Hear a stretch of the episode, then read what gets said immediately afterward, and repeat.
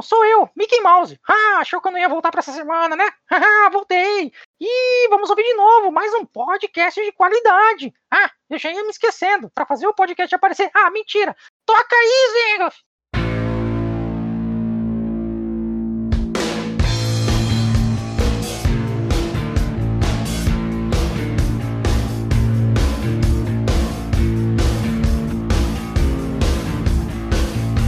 Grande Mickey! Obrigado por participar mais uma vez, meu amigo. É, estamos aqui novamente reunidos, eu e esses grandes guerreiros, para mais um podcast Noguês. Olá, olá, olá, boa noite, boa tarde, bom dia. Como é que é? Roubei aquele grande chavão da internet que é utilizado sempre pelo nosso amigo Zenglef aqui no nosso podcast. Estamos aí mais uma noite reunidos para debatermos sobre esse maravilhoso mundo dos games. Idinho? E aí, falando nas minhas internet, você que tá ouvindo a gente aí, é isso aí, mais um podcastzinho monstro aí. É, bora aí, bora vamos bater um papo maneirão aí. É, e vocês não perceberam, mas o Dinho tá em Londres. O Dinho é participação especial hoje. Oh, hoje a gente tá, tá em Londres, perto de Paris, do lado da França. É, acho que é isso. É isso aí. Dá pra E hoje, o áudio, o áudio dele, se ele se tá, não sei, mas que o áudio tá passando por todos esses lugares até chegar aqui, tá? o áudio tá dando aquele, o áudio tá dando aquele bounce no, no- na camada de ozônio, né? Mas é isso. Temos também hoje a presença ilustre de um grande amigo nosso também. é, segue, tem o mesmo sobrenome de um dos nossos participantes. Alexandre Noguês, famoso Ares 512. Viciadinho de longa data. É, ele jogou muito com a gente esses jogos de grind que nós vamos falar hoje. E nós vamos falar sobre isso mesmo. Vamos falar sobre aqueles jogos que você começava a jogar e falava assim: Não, eu achei bonitinho, vou jogar um pouquinho ele. Quando você percebia, passaram 20 anos da sua vida, você ainda estava lá e não tinha conseguido o que você queria. Alguns desistiram. Outros perderam a vida tentando. E é isso aí, galera. Eu sou o Zenglaf e você acaba de entrar no Papo de Gamer. Chama a vinheta.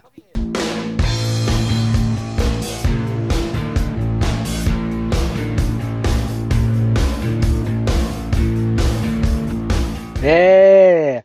Então agora vamos falar sobre as experiências que nós tivemos essa semana, os jogos que nós estivemos jogando desde o último podcast. Bom, eu voltei a jogar Final Fantasy XIV. Eu tinha dito lá atrás que eu jogava, mas era de vez em quando. O que acontece é que eu já tinha comprado a expansão, mas nunca tinha tido a coragem de voltar a upar de novo. Mas voltei e olha, tá bem divertido, a história é bem legal. Ela saiu um pouco do, do cenário que ela tava, do mundo que ela tava, foi para um mundo paralelo. Contar uma, uma história que já havia sido come- come- começado lá atrás, só que eu achei que tinha sido se perdido e não. Eles trouxeram de volta e terminaram o assunto. Achei bem bacana, bem legal. E você, Dinho, o que, que você tem jogado? Cara, eu tenho jogado o nosso clássico poderoso e lindo, maravilhoso Fortnitezinho toda semana na, na página, né? Só fazer o meu o meu ganha-pão, né? FB.g Bacana do Dinho, segunda a sexta lá, às 20 horas, a partir das 20 horas, livezinha monstro. E a gente tem jogado Fortnitezinho lá com a galerinha e tal. A gente sempre com o squadzinho full lá, a gente tá conseguindo um pessoal pra jogar junto com a gente. E também de vez em quando aí a gente acaba se metendo aí perdido no LOLzinho da vida ou então em alguma campanha que a gente tá, tá trazendo pra vocês lá. E é bem isso aí mesmo.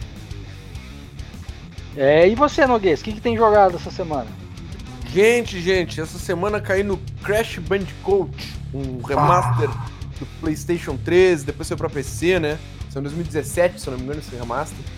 Cara, é, aí eu lembrei como aquele jogo ali ele é um jogo uh, para testar a paciência do cara, né? é um jogo de teste de paciência. Cara, Quebrar a caixa, é reveria. nossa, sai catando, quebrando caixa e aí tu cata a caixa e às vezes tu erra uma caixinha e aí tu fica naquela agonia porque tu quer eh, completar todas as caixas do jogo. Tu chega lá no final, tá 143, uh, 143 barra 145, tu fica, meu Deus, cadê essas outras duas caixas? Ah, começa a andar de ré toda a fase de novo. Puta, né? Nossa, começa a voltar a fase toda de novo pra tentar achar o tal raio da caixa. É tristeza. Aham, E cada vez parece que vai ficando. E, ele realmente, ele vai. Parece que vai ganhando uma certa dificuldade conforme tu vai evoluindo no jogo. Cara, é demais, demais. Cheguei a fazer uma livezinha dele até aí eh, esses dias. Do Crash lá no meu canal. E, cara, é, realmente o jogo é muito bom, cara, muito legal. E isso que eu tô no primeiro ainda, né? O, o remaster, esse que saiu aí no, em 2017. Ele são três jogos, né? Se eu não me engano, é o primeiro, o segundo e o terceiro. E, cara, tá muito bom, vale muito a pena jogar, assim, aconselho toda a galera a jogar. E também tive jogando um Street Fighterzinho, Street Fighterzinho 4, né? Com, com, é um passatempo clássico, sempre que eu tenho um parceiro de desafio, eu acabo jogando ali. E o Tekken 7 também. Tekken 7, depois do episódio passado do Arcade, Arcade Games, nós falamos lá de Virtual Fighter, Virtua Fighter, o próprio Tekken. Então, digo, ah, cara, esse Tekken é tão legal, eu tenho e tanto tempo que eu não jogo. Andei pegando o Tekken 7 ali para dar mais uma, uma jogada e, e relembrar já algumas coisas que eu não lembrava mais. E, cara, eu acho que é um jogo que talvez para os próximos próximas semanas aí, estamos nos aproximando do final do ano, né, as férias chegando, talvez seja um jogo que eu dê um foco maior e talvez eu vá aí uh, uh, usar esse jogo competitivo, né, focar mais nesse jogo competitivo aí para os próximos os próximos meses, assim, quem sabe não, não se torne um jogo de, de cabeceira. É, vocês viram que o Noguês gosta de grind em tudo quanto é jogo, né? Ele encontrou uhum. um, um, jogo para grindar que tem um, um bichinho colorido da Sony. Mas... e, e, você, Alexandre Noguês, o, o Noguês Júnior, o que, que, você tem jogado? Bah, eu tenho que admitir que eu, que eu tive uma recaída e voltei pro Ion. Teve uma atualização Não. monstro agora nas últimas semanas e, e o grinding agora no jogo ficou bem mais uh, palpável, né, para quem para quem, enfim, tem uma rotina não muito gamer, né? Então tá, tá bem legal e tu consegue o gear com uma certa facilidade, assim. E claro, na parte de encantar ali é uma boa e velha sorte, né?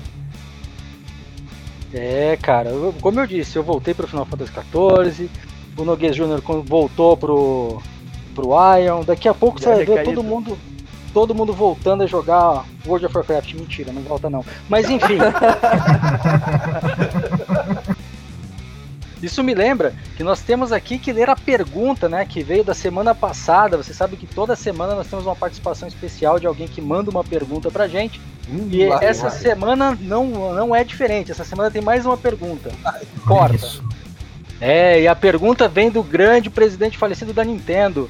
Ele perguntou: já que vocês estão marcando de jogar online e nunca jogam, por que vocês não marcam para jogar online um jogo do Super Nintendo?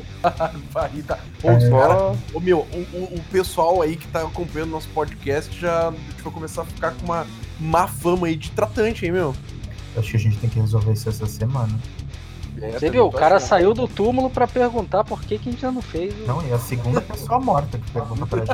é a segunda pessoa. passado já tinha um morto perguntando, daqui a pouco. Tô puxando nas pernas. Olha, até a LED, nova, nova Tristan lá, tava no, nos, nos, pressionando aí no podcast passado, né? Então, é, acho que dessa semana não vai poder passar, não. Né? É, é verdade. Se não, a semana que vem só sabe que vai aparecer aqui. É, é, o seguinte, é, o seguinte, vamos esperar o Dinho voltar de Londres, aí a gente faz essa live Londres, aí. Assim que eu, eu sair de Londres, aí vai ser o jeito. É, tô tomando chá com a rainha, a gente vai. Isso. Eu vou convencer eles a jogar Final Fantasy XIV, vocês vão ver. Mas. vamos lá então. Round 1. E agora vamos então falar sobre o assunto do dia. O grande assunto do dia, que vamos falar sobre grind nos games. Grind nos games é algo que muita gente de hoje não conhece bem, mas a gente que já joga há algum tempo conhece. O pessoal que fazia jogo na época do, do, do, passado, não só jogos online, como jogos offline também, às vezes o jogo não tinha muito conteúdo e para o jogo poder durar mais algum tempo, eles tornavam o jogo difícil. Hoje a gente tem umas formas diferentes de entender o grind para as pessoas mais novas, que é meio opcional, mas para nossa época não. Nossa época a gente tinha mesmo que ficar fazendo o mesmo conteúdo várias vezes até conseguir aquilo que queria. Seja um joguinho de, de RPG onde a gente fazia um, um minigame de pesca para comprar a melhor armadura do jogo. Ah, ou... era bom, era bom. É.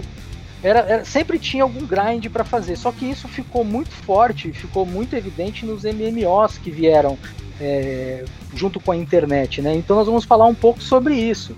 Então eu queria ver de vocês, pessoal, o que vocês têm de lembrança aí de grind antes do online e pra gente já começar com tudo. Cara, já vou, vou dizer para vocês o seguinte: a minha lembrança de, de grind, assim, eu nem sabia o que era isso, né? Foi. Uh, eu não lembrava a data, tá? Eu confesso que eu fiz a pesquisa aqui para lembrar quando foi. Mas foi em 1994, cara. Eu era moleque. E foi com o jogo Ivo. E agora, cara, como é que fala? Era EVIO. Eu lembro que era isso o jogo. Era E.V.O. O jogo, basicamente, tu era um peixinho, tá? Uh, o jogo. Eu, eu, eu, passava no mar ali com o peixe, né? Era uma. Como é que eu posso fazer com que vocês que estão nos ouvindo consigam visualizar isso? Ele. Imagina o Mario Bros, né? Um jogo do Mario, tá? Onde tu não é o Mario, tu é um peixe. E o cenário é o mar, tu tá embaixo d'água o tempo todo. É isso aí, o jogo era isso. E o peixinho ele era pequenininho, né? E tu iniciava ali fazendo. atacando outros peixes menores que tu e tal. Ia te alimentando, ia juntando uh, energia ali, se eu não me engano, dava um tipo de pontuação que eu já não lembro mais. E tu ia evoluindo teu peixe, cara, e assim tu ia, e tu ia, e tu ia, e tu ia. Uh, até que o peixe evoluía, saía da água e passava a andar pelo cenário e passava por várias histórias ali, fases história da, da história do, do, planeta, assim, né? Passava entre os dinossauros, uma hora o meteoro já tinha caído lá, parece, ou tinha uns vulcões em erupção, umas coisas assim. É, já faz muito tempo, não lembro muito bem do jogo, mas foi o primeiro jogo que eu me lembro que eu tive que farmar, tive que, que correr atrás ali pra, pra poder. A, a, a, tinha teve, que teve um jogo assim, pra, né? conseguir, pra conseguir evoluir. Rapaz do céu, acho que eu tenho minha gravação até hoje, hein? De qual? Qual? Desse Evo também, eu joguei esse daí também. Sério? Jogou também, velho? Porra. Joguei, joguei, era muito bom. É muito irado esse jogo. É muito é, legal, né? Se eu não me engano, saiu uma, uma versão de jogo bem parecido com esse, agora, não, há não muito tempo, no tempo eu digo menos de 10 anos, que é o Spore, né? O ah, Spore, muito bom também. Eu não tive coragem de, ver, de jogar esse jogo, porque parece que é infinito, né? O cara. Exatamente. o cara começa a jogar e não dá vontade de sair mais da frente da televisão. É, você começa sendo uma meba, né? E aí você vai evoluindo a se tornar um comandante estelar, né? O dono de uma Nossa, galáxia. que legal, vai com um pouco, tu já é dono da galáxia, te liga. Como é que é o nome mesmo do jogo? Por. S-P-O-R-E. Acho que tu não quer saber a resposta. Você vê, o povo reclama do grind, mas falou o nome de um jogo de grind, o cara já fica todo, é todo é? lançado. é bem isso, né? O cara foge quanto pode, mas quando cai nele não tem o que fazer. É, não... o cara não vou jogar uns joguinhos aqui, vou jogar um, um MOBA, eu vou jogar um Fortnite, aí de repente fala, pô, bem que eu podia voltar dar uma grindeadazinha ali, né? Fazer um farmzinho básico. Vou voltar pro Lineage 2. É, é. É a Vou base. Final Fantasy pra relaxar, tem que ficar grindando level pra conseguir matar os boss mais difíceis. Não, o pior, pior que tem jogo hoje em dia que você chega no nível máximo dele, sei lá, nível 99 é o nível máximo do jogo, mas o, o boss final que você quer enfrentar é nível 150. então, não só o grind de nível, você tem que grindar o equipamento que, é, que ultrapassa o limite X, enfim, cara, o grind é real. Se você só quer bater o final ele e ver. está entre nós. É, se você só quer ver o final, você vê o final. Agora, se você quer grindar, cara, olha, tem jogo aí que tá bom pra isso, viu? é melhor que New Game Plus. É, gente, é isso aí. Minha primeira lembrança de, de, de, de grind, assim, de, de, ficar farmando ali pro jogo eu poder ir pra frente, foi esse Ivo. Evo, Ivo, perdão, gente, não me lembro como é que é. Não sei nem como é que é a pronúncia, não sei nem se era uh, uma abreviação do nome. Devia ser a abreviação do nome do jogo, né? EVO. Enfim, quem tem curiosidade, procura aí, era de Super Nintendo. Vale a pena. E vocês aí, que que é? qual é a primeira lembrança de vocês? Cara, eu lembro de um jogo que eu joguei muito no Super Nintendo também. E depois a minha irmã jogou muito no PlayStation, que é o Harvest Moon. Aquele jogo não tem fim, cara. É um jogo de fazenda que você ah, ia lá. Eu, eu tenho um amigo meu que ele jogou horrores esse jogo aí. Hum, cara, não lembro, cara, desse jogo. Cara, era um jogo de fazenda, cara. Tu, tu ganhava, tu herdava uma fazenda lá, e aí você tinha que plantar e, e cuidar dos animais. O jogo não tinha um objetivo em si, era só Foi você a fazer a fazenda crescer. fazenda do, do mundo. É, eu quero falar, eu me lembro uma mini fazenda do Orkut só. só que sem microtransação, né? É, é, lá era cheio de microtransação, né? Não, e E eu realmente só me lembro lá do, do mini fazenda do, do Orkut. Nossa, aquilo lá tinha um pessoal que jogava aquilo um tempo. É, não, mas eu Nossa. tenho um parceria que ele jogou muito, ele inclusive me quase implorou pra mim jogar esse Harvest Moon aí, eu, babá, não, não, não, passei. Plantar cenourinha aqui, não, eu já- pra tudo limite. Mas era legal, ele era um jogo divertido. Na época que você só queria saber de jogar jogo de sair porrando os outros, né, cara? Era um jogo que você não, não enfrentava nada, só, tipo, passava o tempo. Mas é isso aí. E você, Alexandre, jogou alguma coisa dessa época? Ah, olha, se tu for meio que enquadrar em grinding, assim, tudo que é jogo, na real, ele tem meio que mascarado ali o seu grinding, né? Então, o, que eu sou muito aficionado, assim, é RPG, esses ah, turn-based, ou então esses ATB mesmo. Então, em RPG, geralmente tu tem que fazer algum grindzinho se tu quiser completar alguma missãozinha um extra ali, né? Porque na- quando os caras botam um side boss ali é pra matar mesmo o grupo, né? Então, tu, bem ou mal, tu tem que dar um, um grindzinho ali, né? Vamos chamar de grind, na época não tinha esse nome. Mas se, se- tu for enquadrar como esse farmzinho meio que, que vicioso ali, né? um grindzinho sempre acabou tendo, né? Mas onde eu. Foi o que. Provavelmente onde eu mais tive que grindar assim foi no Iron, assim, foi com certeza o, o jogo que eu mais grindei na minha vida, assim? Então, Mais do que o Final Fantasy? Pô, mais do que o Lineage? Que Lineage, eu acho. Eu joguei pouco Que tempo isso? Lineage na real, né? O Lineage acho que eu joguei uns dois, três anos no máximo. O Iron eu tô jogando Mas uns dois, oito, três né? anos de Lineage é grind até você não aguentar mais. Tipo, você só grinda, desde o- na hora. Você grinda pra fazer o personagem, entendeu? Dá pra criar conta, tu já tá grindando. Exa- já. exatamente. Mas no. Iron, o Iron eu jogo faz uns oito, indo pra nove anos já, eu acho. Chutando por baixo. Lineage é um jogo que o cara te dava um, um pedaço de pau e falava assim, essa aqui é a sua arma. Se você quiser uma arma um pouco melhor do que isso, você vai ter que comprar. E se ia lá ver o preço da arma, era o preço do Conversa carro com um anão pra craftar pra ti, porque o negócio tá difícil. É. Mas É, cara, eu- o drop no Lineage era horrível, não cai equipamento, né? Não, É, de jeito nenhum. É, dos jogos que eu. de, de grindar assim que, que eu joguei, cara, o que mais hard, assim, o que mais necessita de farm, né? De que tu fique ali correndo atrás da máquina, é com certeza o Lineage 2. Ah, mas a gente ainda vai falar, a gente ainda vai falar do- dos MMOs, gente. Vamos tentar lembrar um pouco antes. Vamos lá então, vamos lá, vamos do início. É, vamos lembrar um pouco antes, porque se a gente começar a falar de Lineage, acabou o podcast. que é grind até pra conversar.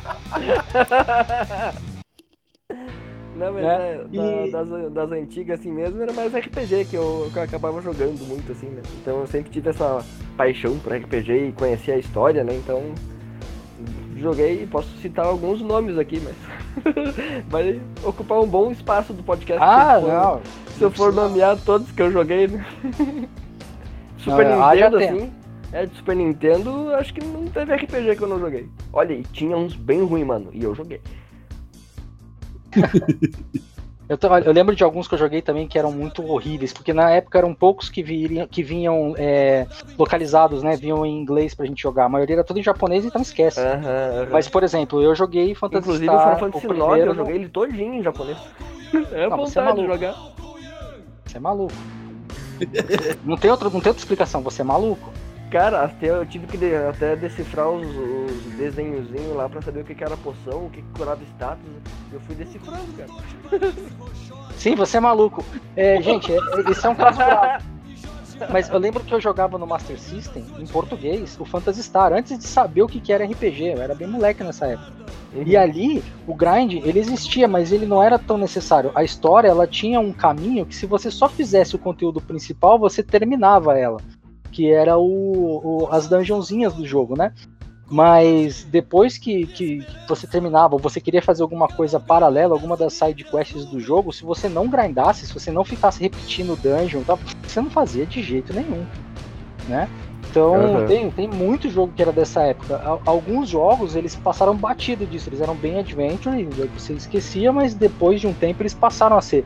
Acredito que com a chegada do memory card para os videogames e a chegada também de alguns jogos mais continuados, o grind começou a ficar real.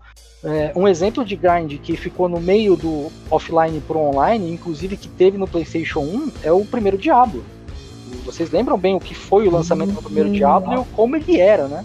Mas eu acho que Isso. Diablo. Eu só joguei o 13 e foi um pedaço ainda do Diablo. Você nunca jogou o primeiro Diablo? Não, nunca joguei. Que É, eu, isso? cara, eu também nunca joguei o primeiro Diablo, cara. Eu me lembro dele, lembro da repercussão do lançamento dele pro PlayStation, né? Mas não cheguei a jogar. O, o jogo que eu efetivamente joguei mesmo bastante, assim, foi. Né, bastante. Joguei o, o suficiente. Foi o Diablo 3 mesmo. É, o- vocês sabem que os jogos, até mesmo o Lineage, eles foram feitos com base na, na escola Diablo, né? Que a, o Diablo que trouxe isso pro, pros RPGs daqui, né? Os RPGs, o- o- os RPGs ocidentais. E, e essa pegada foi que deu a vida, a origem, né? Até mesmo o interesse dos caras fazerem o, um Diablo online, porque até então o Diablo tinha um uma limitação de acho que 8 players por sala, e o pessoal queria um negócio mais massivo. Mas o Diablo, eu lembro quando lançou que ele era assim. Ele, as, as fases eram divididas por quatro andares cada uma, e se eu não me engano eram quatro, anda quatro, quatro fases, então eram 16 andares ao todo no jogo. Só que para você passar do andar 4 pro andar 5, a diferença de, de- de dificuldade dos monstros era absurda. Tipo, no, no andar 4 você matava de boas. Chegava no 5, os bichos te matavam com um golpe só.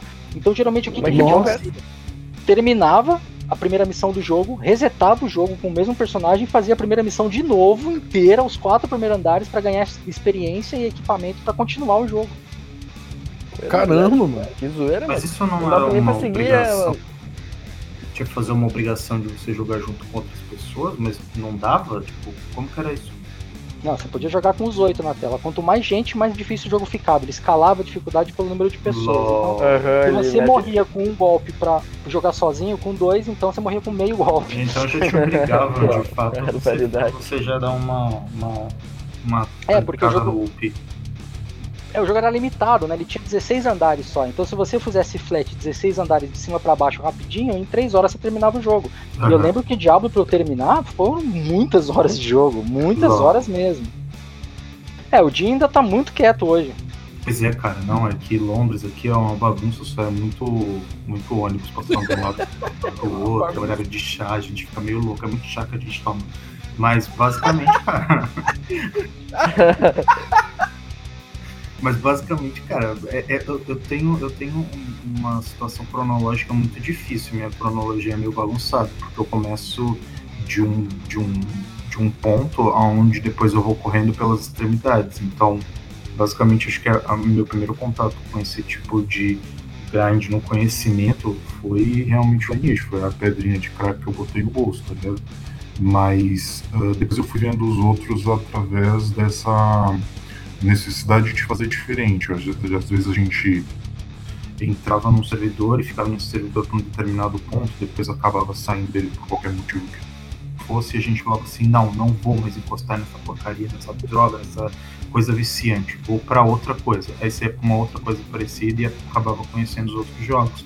Então daí que a gente, que eu fui vendo, ah, fui pesquisar o Tibia pra ver como é que era, fui pesquisar o Ragnarok pra ver como é que era, fui correr atrás de i1 e etc, etc. Então, resumiu. Mas desculpa te interromper, mas alguém viu o Rag novo pra mobile? Tá, tá muito legal o jogo. Ragnarok? Aham, mesmo. Não vi, Ah, cara, não vi. Eu, eu, Cara, eu li Saiu, alguma saiu um Rag coisa. pra mobile que tá muito trio. Eu joguei um bom pedaço dele agora. Eu li alguma coisa e eu pedaço fiquei muito como tentado de nível jogar. máximo, né? Cara, eu vou falar que na última semana que eu trabalhei na IGN, no- em 2018, o pessoal tava esperando sair o Ragnarok aqui no Brasil pra jogar, mas eles já tinham feito algumas gambiarras nos videogames, no- nos celulares deles pra jogar a versão oriental. Então, assim, é, é um jogo realmente viciante, é um jogo muito bom, ele, ele, ele veio diferente. Só que essa galera já não tá jogando mais, agora eles estão jogando o tal do Cavaleiros do Zodíaco. Então eu não sei até que ponto ele ficou bom ou até que ponto foi só o saudosismo, né? É, não, o saudosismo ele pegou muito, com certeza. A galera que, que jogou Rag comigo na época que eu jogava Rag, né? A, a galera voltou em massa, assim, mas acho que agora todo mundo já parou também.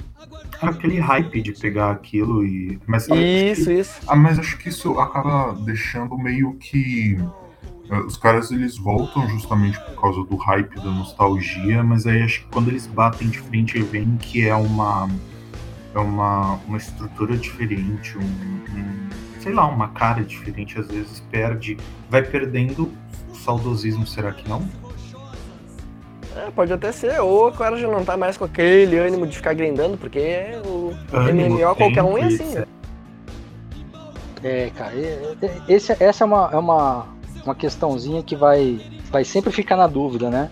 A gente não, não tem como saber o que vai fazer a pessoa ficar ou não. Mas a verdade é que assim, eu tenho, eu tenho a- aquela visão que assim, hoje eu pego alguns jogos que eu jogava quando eu era mais novo, lá, até mesmo os RPGs single player que eu jogava, aí eu, pô, quero jogar de novo. Eu vou lá e coloco e falo, não, não vou ficar, não vou jogar. Por exemplo, Dragon Warrior, Dragon Warrior, Dragon Quest. Eu não consigo jogar mais, porque eu sei que é um jogo que demora muito e exige muito. E só que naquela época eu gostava. Então a, a- a percepção que eu tive disso é que assim, quando você não conhece o jogo, você tá aprendendo sobre o jogo, ou sobre o estilo, o modelo de jogo, tudo que acontece ali é mágico pra você, entendeu? Até mesmo o fato de você grindar, ter que fazer as mesmas coisas, isso aquilo é mágico. Agora, quando você já tem o conhecimento, você já não é mais tão inocente naquilo, você já enxerga o trabalho que aquilo vai dar. É, por mais que eu lembre, assim, poxa, eu fiquei lá 20 horas matando um poring, cara, não, não mais ficar 20 horas matando um poring, entendeu? Não, não tem como Vou tentar pegar o summon dele ainda. É, eu não, não vou mais fazer isso. Eu sei o trabalho que dá e eu não me interesso mais. Aquela época, quando era tudo novidade, era legal. Hoje já não é mais. Agora, eu tenho Sem um contar também que desafio. você conhece as, as- as- os caminhos pra facilitar a tua vida também, né? Então, às vezes você acaba. E ainda assim, não é fácil. É isso que é bom. É, e eu vou admitir que eu sou meio masoquista, porque agora com a vinda do Final Fantasy VII Remake, né, eu comecei a jogar todos do zero de novo, mano. Aí eu tô baixando todos os remakes. Gente, eu falei há pouco tempo atrás, esse cara é doido. Cara, sério, sério, eu tô jogando todos os remakes, mesmo conhecendo as histórias, eu tô jogando tudo de novo, desde o Final Fantasy 1 Remake, Final Fantasy Olha, 2 Qualquer remake, Final Fantasy 3 pessoa. remake. Eu, atualmente agora eu tô no Final Fantasy 4 Remake. Não, não, peraí. Esperando Qualquer pessoa hoje. Qualquer pessoa hoje. Chegar pra mim e falar assim: baixei a ROM do Nintendinho do primeiro Final Fantasy e tô jogando. Sério. Cara, Procurem uma camisa de tempos. força. Sério, eu joguei. Prendam essa peraí que eu vou lhe pessoa, comprar então. ele numa Mercado. Livre tem, será? Cara, não dá. Meu, é muito ruim aquele jogo, mas eu joguei de novo esses tempos, sabia? Não, ele é muito ruim, não. Ele é o jogo que salvou a Square Enix, né? Ele era um jogo muito bom pra época. Hoje Aham. não. Não, e eu joguei o do Nintendinho mesmo, sabe? Eu joguei a ROM do Nintendinho. É, eu sei, eu joguei na Nintendinho também. Eu tô falando porque eu olhando hoje o jogo que era, e falo, não, não, passe longe disso. Mas era Nem horrível porque às vezes o cara matava lá o inimigo e se tu não tinha botado o target no outro, ele ia lá e atacava o nada. Era horrível aquele sistema. Meu Perfeito. Deus. Ou, ou- ou em alguns deles ele se matava, né? Ele atacava a si mesmo. Não, não, eu acho que eu não peguei. Suicida, não. Ai? É, você não, Meu. você colocava a setinha pra escolher, aí não tinha mais inimigo. Aí você tá apertando rápido pra escolher, escolhia você mesmo. Aí você batia. Ai, que merda.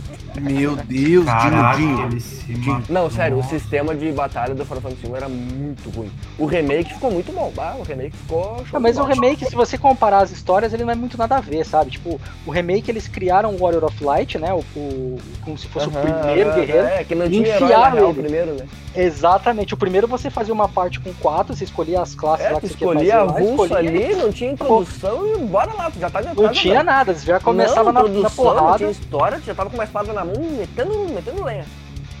Né, fazia quatro red mage e ia embora. Mas então, é, Dinho, Dinho, olha só, Dinho.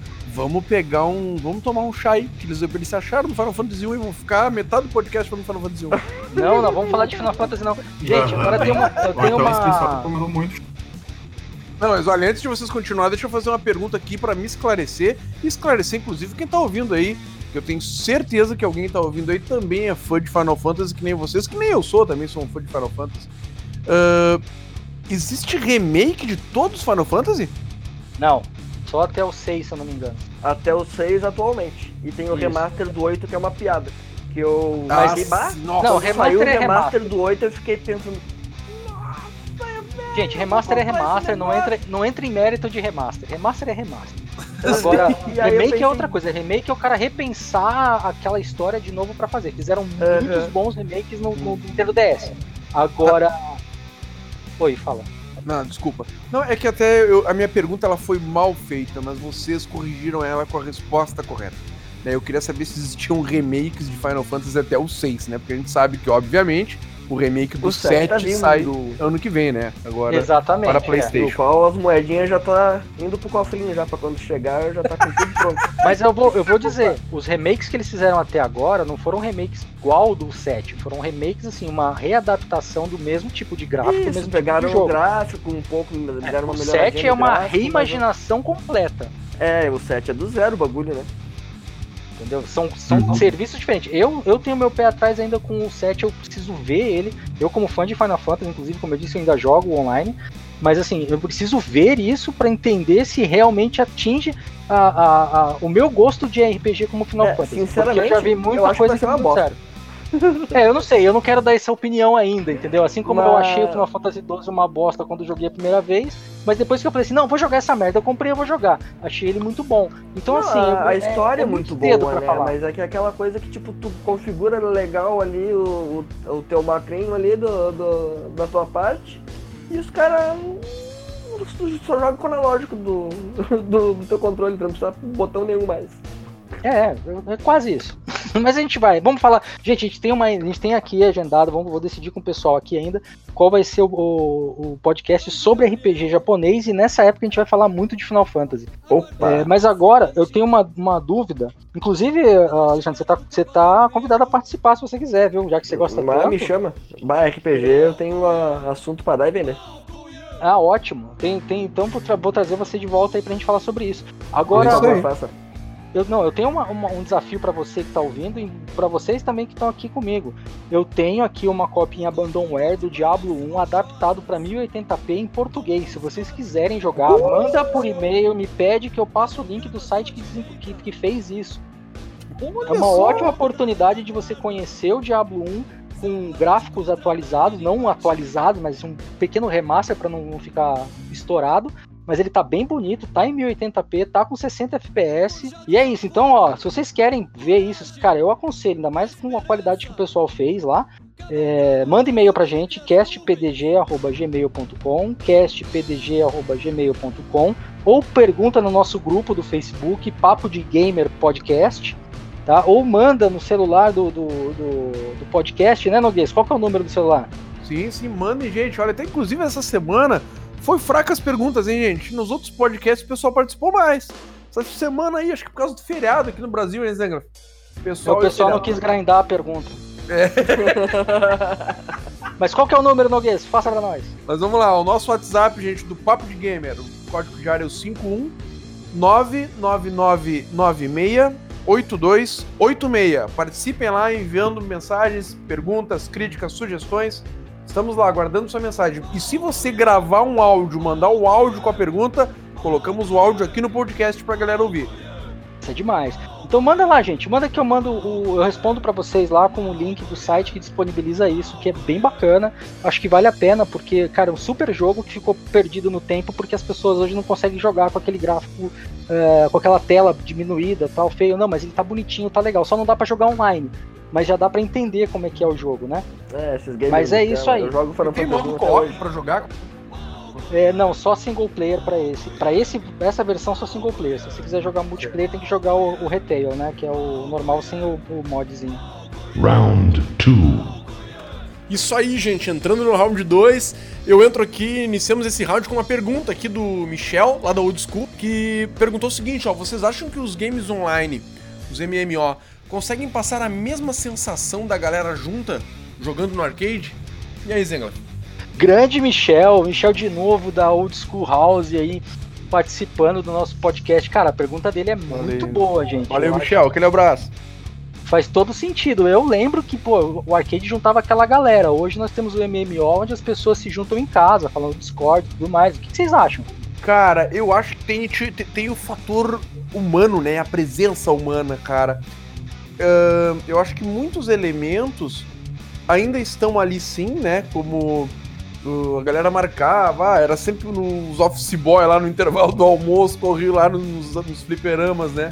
Pra juntar e jogar lá com a galera e tal. E era sempre aquele mesmo time, entre aspas, conhecido. Às vezes faltava um, às vezes faltava outro. E hoje em dia nos jogos online não é muito diferente, né? Sempre a galera chega em determinado horário, já depois do serviço, enfim, depois da aula.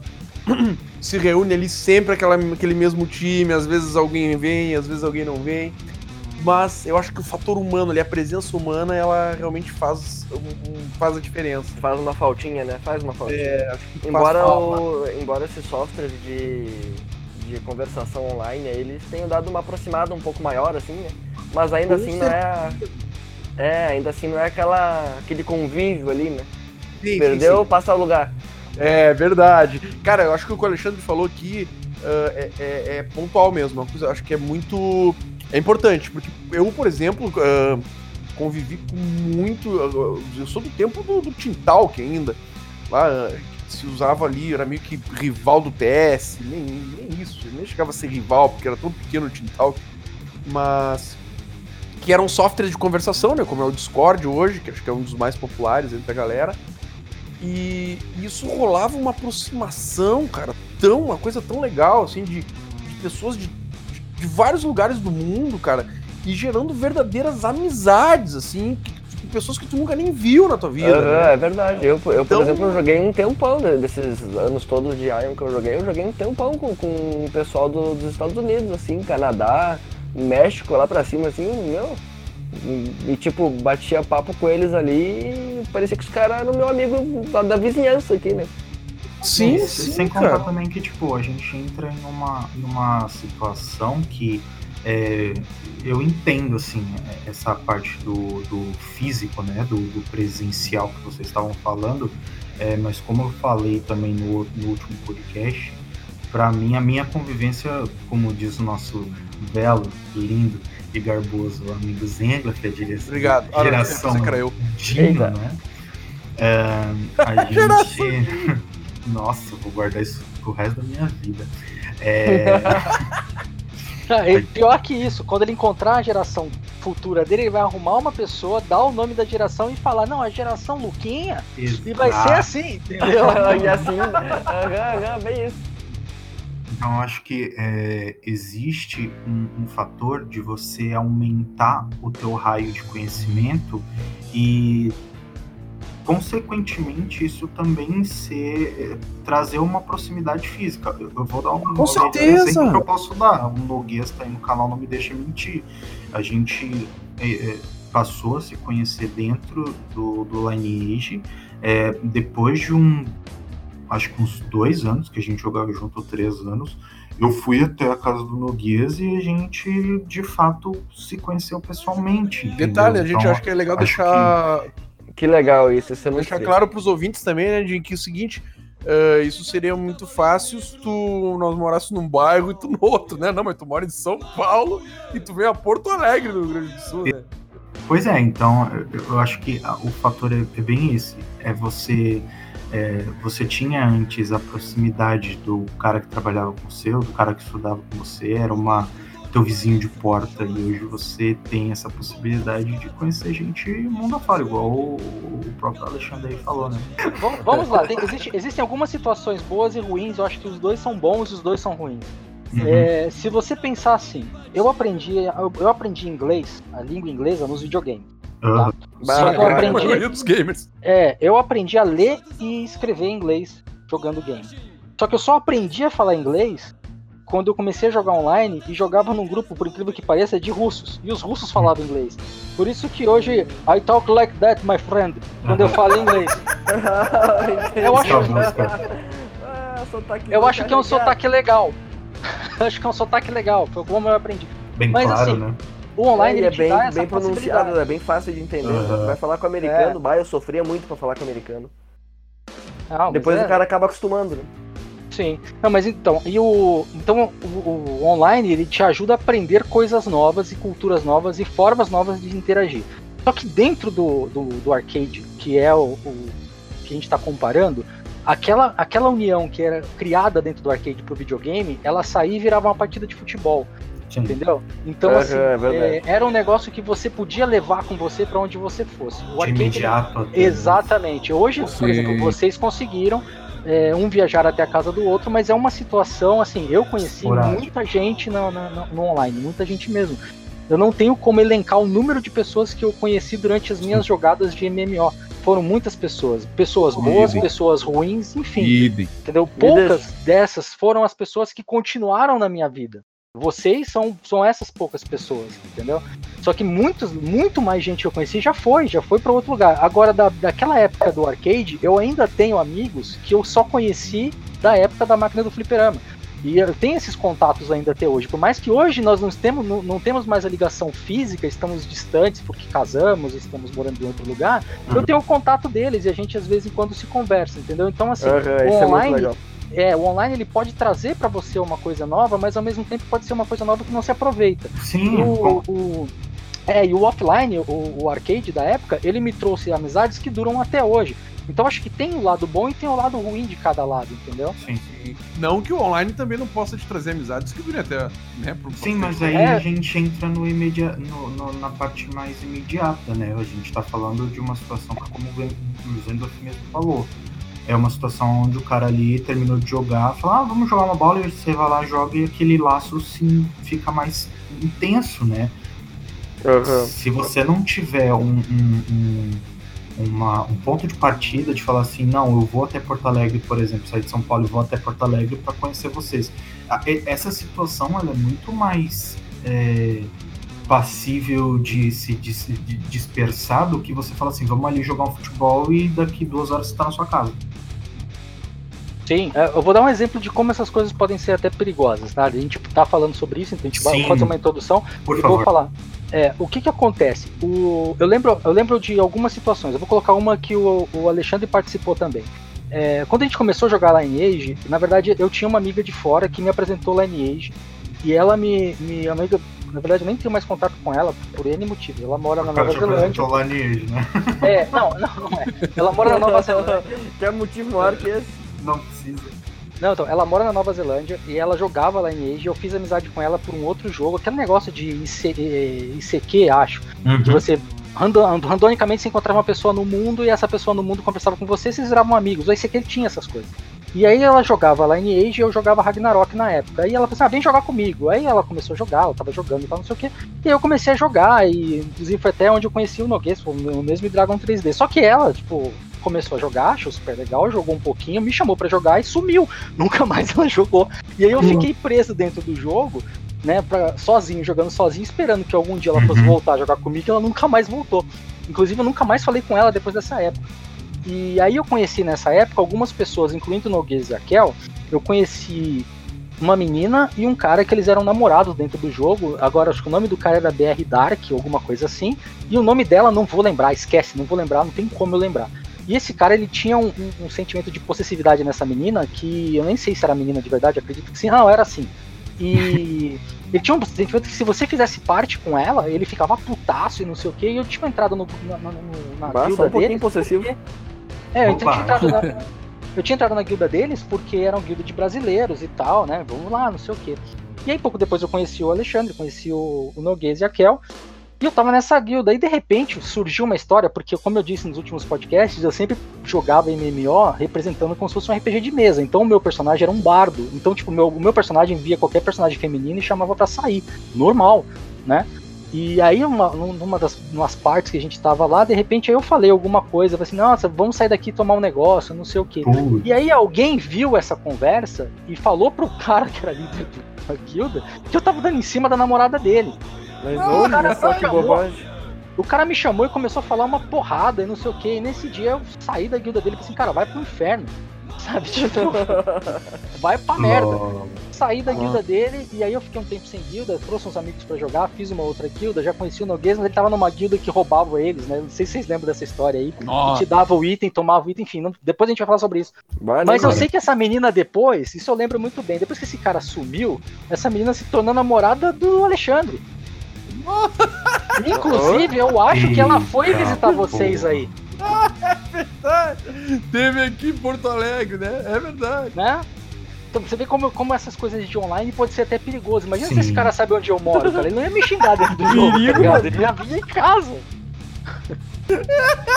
Caralho.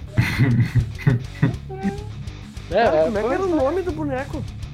eu não lembro, eu lembro do, do BR nome Dark, dele. né? Era BR Dark, o nome dele eu lembro o, bem. o maluco era BR Dark, né? Porque todos os personagens dele era BR Dark alguma coisa. BR Dark anão, BR Dark não sei É. o que, velho. A BR criatividade Dark, auge, né? BR Dark, se tiver ouvindo E o nome da podcast, personagem. Manda uma cartinha pra gente, cara. Manda, manda e-mail. E o personagem dela era Ascarel, não era? Ah, eu não Caralho, vou tu lembrar o nome, puxou o cara. nome do túmulo. Ah, cara, eu não vou lembrar o nome, bro. Ascarel, oi, vou falar pra Ascarel, vocês. eu acho, não era? É, se nós Cara, estivéssemos Ascarel. agora aqui, se esse é nosso. É o Ascarel. Se nós tivéssemos com o podcast aqui de alguma forma, que tivesse, nós tivéssemos vídeo transmitido de alguma forma, eu devo ter no meu HD aqui screenshot. Olha só. 200, Mas, pior que eu devo todos, ter ao- também todos juntos ao mesmo tempo, na fonte em Aden, do cemitério de Aden, na fonte Crenilda, Noguês BR, Cara, Ascarel, Zengloff e Kelfer. E se eu não me engano, Tena BR. Tá, mano, Nossa, tinha cara. o... Como é que era o Paulo? Esqueci o nome do personagem do Paulo. Crivelli? Não, não era Crivelli? Crivelhos. Crivelhos é que. Sim, é dessa Era época lá. Crivelhos? Mas eu tô. Tá na minha mente. Sim, Crivelhos, aham. O, o, o Crivelhos era do, do Paulo Jorge. Só que Isso. Era. É, o Paulo Jorge é o nome dele mesmo, Crivelhos era o nome do personagem. Mas eu tô falando isso porque. é, eu tô falando desses personagens que eu falei, é da foto que tá viva na minha mente. Na foto dos personagens, na print Ah, screen que eu é. tenho dos, desses personagens lá na fonte, que tem todos esses reunidos. Bro, eu não lembrava o nome da menina, mas eu lembrava o nome do cara. Meu Quem que é? Deus. Eu não lembrava o nome do personagem dela, mas lembrava do personagem do cara. Sim, eu... Eu só lembro que ela era ela, mulher né? de verdade, porque eu lembro que ela foi até a casa de vocês. Tipo, aí que eu tive certeza que era. Sim, sim. Até então não dá pra Se eu não me, não, se eu não me engano, o Alexandre mudou de personagem por causa dela. Ele jogava com a Ares, ele parou de jogar com a Ares e fez um Bishop, acho, um elfo, elfo templário lá, não sei. Não me Um elfo padre pra jogar com ele, pra poder jogar com ela, alguma coisa assim. Ah, porque pra suporte, acho, a, a boneca dela era, era mage, não tinha dano, né? Quer dizer, Acho só que tinha sim. dano, não tinha cura. Hum, pode ser. Nossa, mas vocês estão desenterrando umas histórias aí. hein? É, Deus, mas é- é o isso, eu só queria- embolado, vocês acabaram de Não, essa história vai longe. Essa história vai longe. A gente vai voltar a falar sobre isso. Cara, Essa é, história queria- tem que ser lá pros RPG, hein? Pro próximo pro podcast dos RPG lá. DR Black. Do- Dos Um MMO. pra nós aí. Mas, cara, eu queria agradecer muito. Eu queria agradecer muito de novo, Michel, por participar. Obrigado mesmo, cara. É, Valeu, é, Michel. fico super feliz. Se você tá em Canoas, ou é próximo de Canoas, ou vai visitar Canoas, cara, Rua Santa Rosa 162, no bairro Marechal Rondon. Vai lá, é, visita lá, é super legal. O Noguês foi lá esses dias lá também pra jogar lá e ficou super Tive animado. lá com os amigos, cara. É dezenas e dezenas e dezenas de arcades ele tem lá. Esses- os jogos clássicos, de, né, os maiores jogos clássicos de todos os tempos eles têm lá. Tem aqueles cockpit pra jogo de corrida. Cara, é demais. O lugar, o ambiente é demais. A lancheria é demais, cara, é demais. Eles têm. Até se vocês depois entrarem no meu canal lá, youtube.com.br Fernando Noguês, meu último vídeo que eu falo do Sonic, tem um pequeno jabazinho ali que mostra ali o ambiente. Uns 10, 15 segundos de vídeo mostra todo o ambiente e mostra as cervejas artesanais que ele tem, cara. Ele tem a Nossa. cerveja do Street Fighter, cerveja do Mortal Kombat. Tem, cara, tem, ó, o lugar é demais. O lugar é, é demais, é demais. Não, gente, ele tem um- de Londres já vou pra Canoas. Cara, ele tem um backdrop. ele tem um backdrop do Pit Fighter que é muito louco pra tirar foto, cara. bem Nossa, bacana que mesmo. da hora. Gigantão do tamanho de uma pessoa. assim. É, cara, muito legal, muito legal. Então, ó, então vamos lá, de novo, hein? Rua Santa Rosa 162, no bairro Marechal Rondon, em Canoas. Tá em Canoas? Tá próximo de Canoas? Vai pra Canoas? Passa lá, você não vai se arrepender. E tem também o, o- a página dele no, no Facebook, que é arroba The Old School Pub. Cara, arroba The Old School Pub, vai lá, participa. Poxa, vai ser bem bacana mesmo. E muito obrigado de novo, Michel, pela pergunta. Sua pergunta rendeu aí 20 minutos de resposta. Acho que é uma das perguntas mais E rendeu uma, e uma né? história aí do BR Black lá. Meu Deus do céu, nem Ah, e se, e se por algum motivo o, o, o rapaz lembrar disso e quiser falar, contar a história dele, conta aí, cara. Minha lembrança que eu tenho é que você é um cuzão. Enfim, é... mas vamos lá, gente. Ah, vamos falar então, já que a gente entrou nessa de MMO, que é, é bem a parte de grind, onde o grind, onde o grind ficou bem é, é, comunitário, né? De todo mundo grindou junto. Eu queria Sim. falar de- dos jogos que começaram com essa parada. Eu lembro que eu jogava o Ultima 7, foi o pior Ultima que já foi, que foi feito. E aí eu achava ele um máximo, achava ele um puta jogo. Aí um dia alguém virou pra mim e falou assim: Você já jogou o 6? Quando eu joguei o 6, eu pirei. Eu falei, nossa, que jogo! E- Sério? Sim, é demais. E aí, fiquei sabendo que ia sair o último online. E aquela época a internet, eu não sei como é que era aí para vocês no sul, mas aqui a internet era assim, era só meia-noite e quando funcionava, ou então, se você pagasse para jogar 10 horas ou ficar 10 horas conectado para o UOL, que era 10 horas por mês, que você podia, cara, era horrível para fazer isso. A gente tentava de algum jeito de jogar. Conexão dos caras 56 kbytes, isso? Era isso mesmo, era terrível. Meu Deus. E Aquela aí choradeira. nessa, é, e nessa época, cara, eu conheci um jogo chamado Dragon Raja. Não sei se vocês vão, vão conhecer ele. Ah, mas- eu conheço, mas não joguei. Cara, era um jogo que você grindava pra tudo. Você grindava até pra poder andar. O teu boneco ele andava devagar. Ainda você fica andando pra você poder grindar, andar pra você poder andar mais rápido. E você minerava, porque se você minerasse, você ganhava força. Cara, assim, só de lembrar dá até dor de cabeça. Mas Cara, o problema minerar, é que era força. divertido. E é isso, então você grindava pra tudo. Você, tudo que você tinha que fazer no jogo era grind, não tinha nada além disso, não tinha uma quest, não tinha nada, era tudo grind. Você tava cagado no mundo. E aí se vira, meu irmão, faz o que você quiser e teu boneco vai evoluir de acordo com o que você faz, né?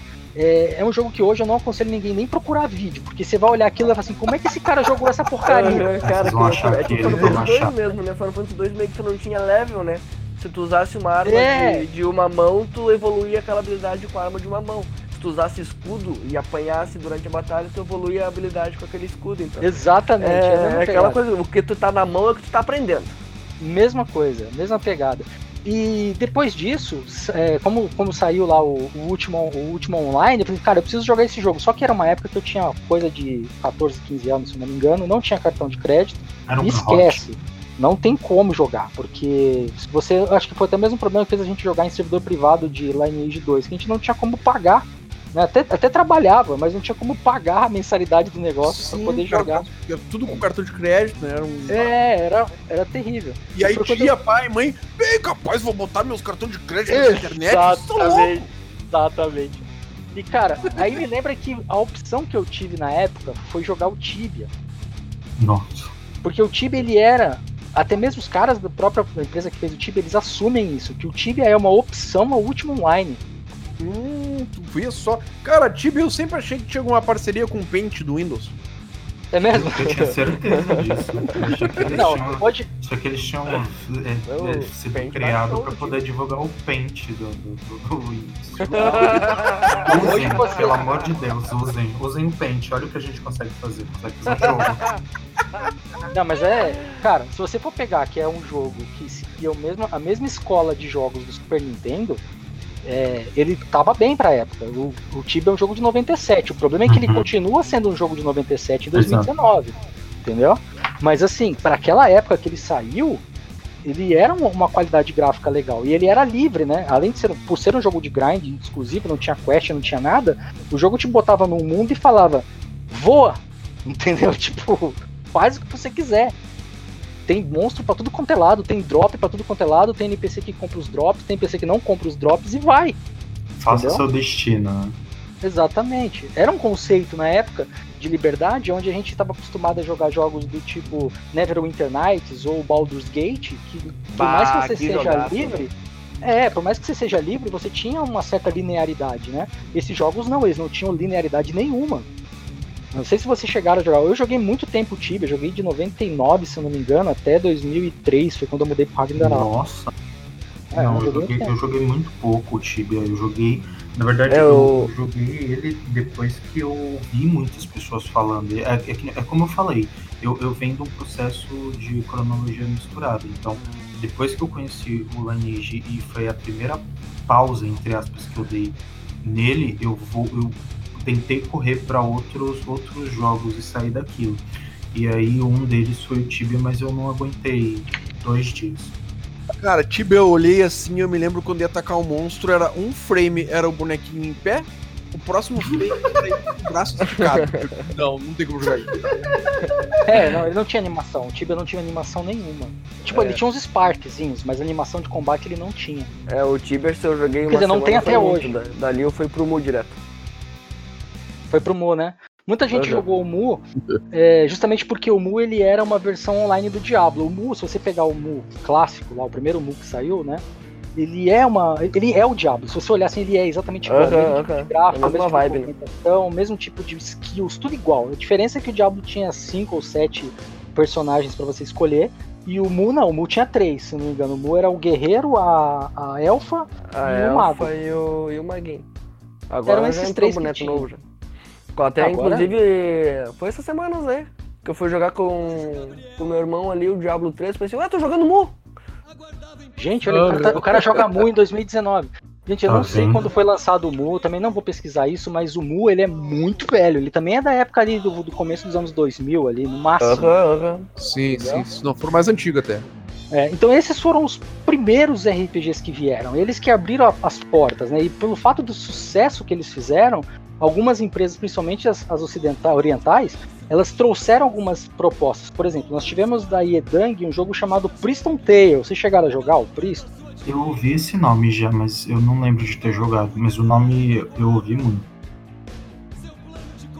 O Priston ele Priston, pegava. Priston Tale eu joguei. Acho que eu joguei Priston Tale. Como é que era o Priston Tale mesmo? Eu acho que eu joguei. O, o Priston Tale, ele era um, um jogo que pegava, ele, ele se alimentava bem do processo de, de combate do Diablo e do Mu, só que ele era completamente 3D e você podia rotacionar a câmera. Então, ele Era uma- foi o primeiro 3D mesmo, de verdade, né? MMO. Ele era bem coloridinho, assim, um jogo meio, meio que. Era anime, anime, é. bem anime. anime, assim, né? Eu lembro Sim. vagamente alguma coisa dele. Que era outro jogo de grind. Você, tipo, tinha uma quest, mas era pra mudar de classe. Foi ele que começou com esse negócio de quest pra mudar de classe. E, só que você grindava o resto do jogo, você tinha que ir nos mapinhas que o seu personagem aguentava porrada e ficava lá horas e horas Ficava socando lá. os bichos pra ganhar XP. Aham, catando drop. Formando. Exatamente. e nessa pegada toda, com essa bagunça toda dos, dos introdutórios e tal, começou a era do Ragnarok Online. E aí, nessa parte, a gente tem que pegar e falar assim, cara, a, empresa que fez o Ragnarok Online, ela conseguiu é, trazer pra terra o sonho que era um MMO. O sonho que era o que passou pelo Tibia no começo, que passou pelo Uhum. Mu, que passou pelo Ultima Online, que passou pelo Dragon Raja. Eles simplesmente aterrissaram esse sonho entendeu? E espalharam isso pelo mundo inteiro. Foi quando MMO passou a ser alguma coisa vista como MMO. E cara, um dos jogos que eu mais grindei na minha vida foi Ragnarok. Vocês chegaram a jogar também? A Haga eu joguei por um bom tempo também. A gurizada toda jogava na banda aqui, então eu acabei indo meio que na onda, mas ah, curtia bastante o jogo. O sistema de, de classe que tinha no jogo era bem tri também, os equipamentos.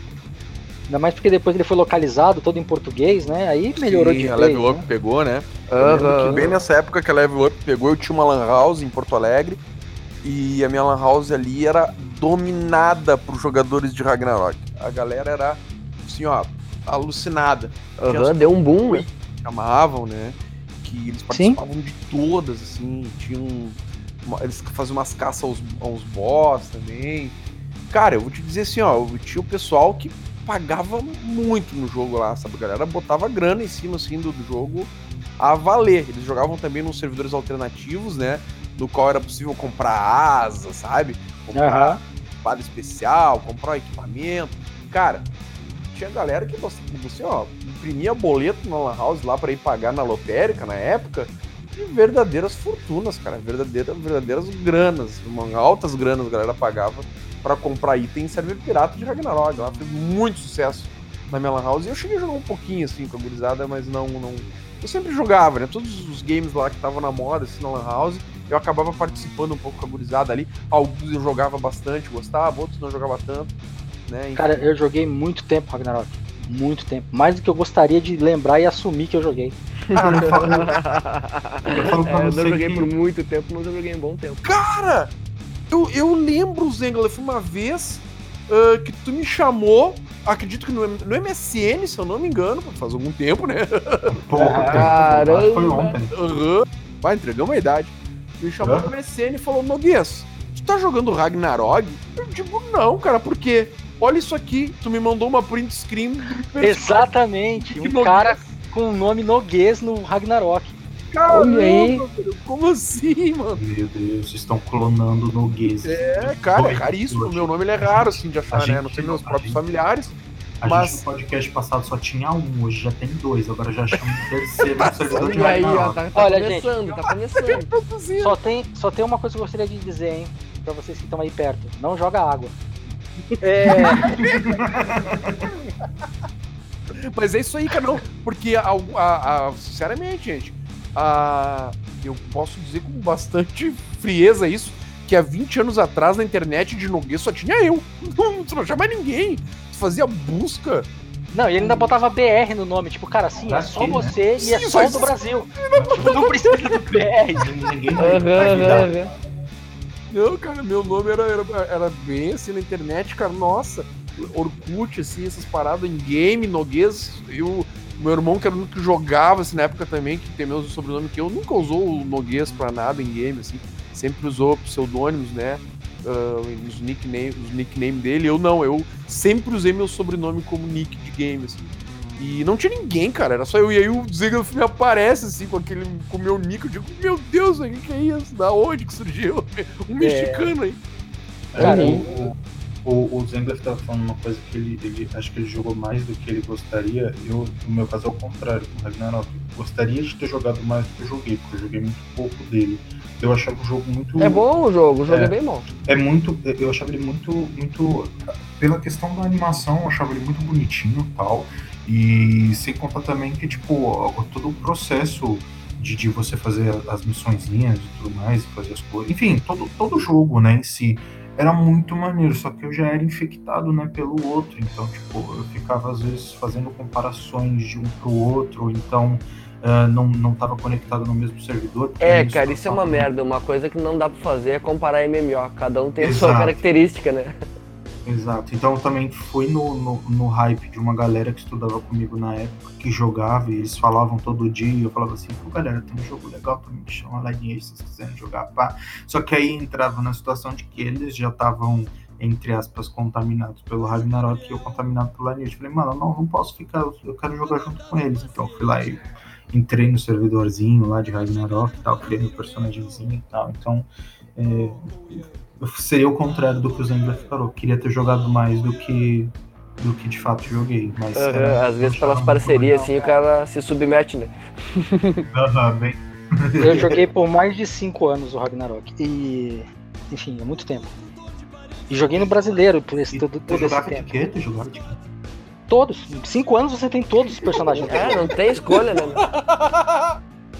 Em 5 anos você. Eu era líder de guilda. Então eu chegava assim. Não. Ah, precisa de um, de um tanque. Eu ia lá e fazia um tanque. Ah, precisa de um, de um healer. Eu ia lá e fazia um healer. É assim, entendeu? Simples. Depois de um tempo do jogo, você não tem mais como falar assim, ah, eu, eu- sou tal personagem, você não é mais, você agora é tudo, você é o que falta. Eu sei bem como. é. Você é o que, é o que faltar, tá indo. Exatamente, eu sempre gostei de jogar de arqueiro. Em todos os jogos que eu joguei, eu sempre gostava de jogar de arqueiro. Então eu comecei jogando de arqueiro no Ragnarok. Só que, tipo, eu joguei por muito tempo de arqueiro. Quando eu fui ver, eu já tinha todas as. Enfim. Só de lembrar, já me dá um negócio assim. Mas, cara, é, Nossa, isso, taquicardia já. isso não. É, isso, isso é algo que sobe? assim. Tá no coração. É, mas esse, esse é um negócio que assim, o Ragnarok, eu tenho um grande respeito pelo Ragnarok, principalmente pela Level Up Games. Beijo Level Up Games, um dia eu vou tentar convidar alguém de lá pra vir conversar com a gente. Cara, é, o pessoal, o, o Ragnarok no Brasil, ele, a, a empresa que fez o Ragnarok trouxe ele pra terra, né? Trouxe, botou ele no chão. A Level Up pegou e, e, e- e entrou, falou assim, não, cara, eu vou bater o peito, eu vou trazer isso pro Brasil, vou fazer. Os caras investiram pesado e colocaram. Entraram Aham, dentro do, meteram a do cara a tapa, mercado. É, entraram dentro do mercado cobrando assinatura num país onde, tipo, cara, recorrência é água, luz e telefone, Exato. entendeu? E assim, pô, eles conseguiram, fizeram, deu certo, o negócio vingou e foi. Só que depois de um tempo, é normal, os RPGs, eles têm esse, essa questão de as pessoas vão pra outros, saem outros melhores, outros, outros piores, enfim.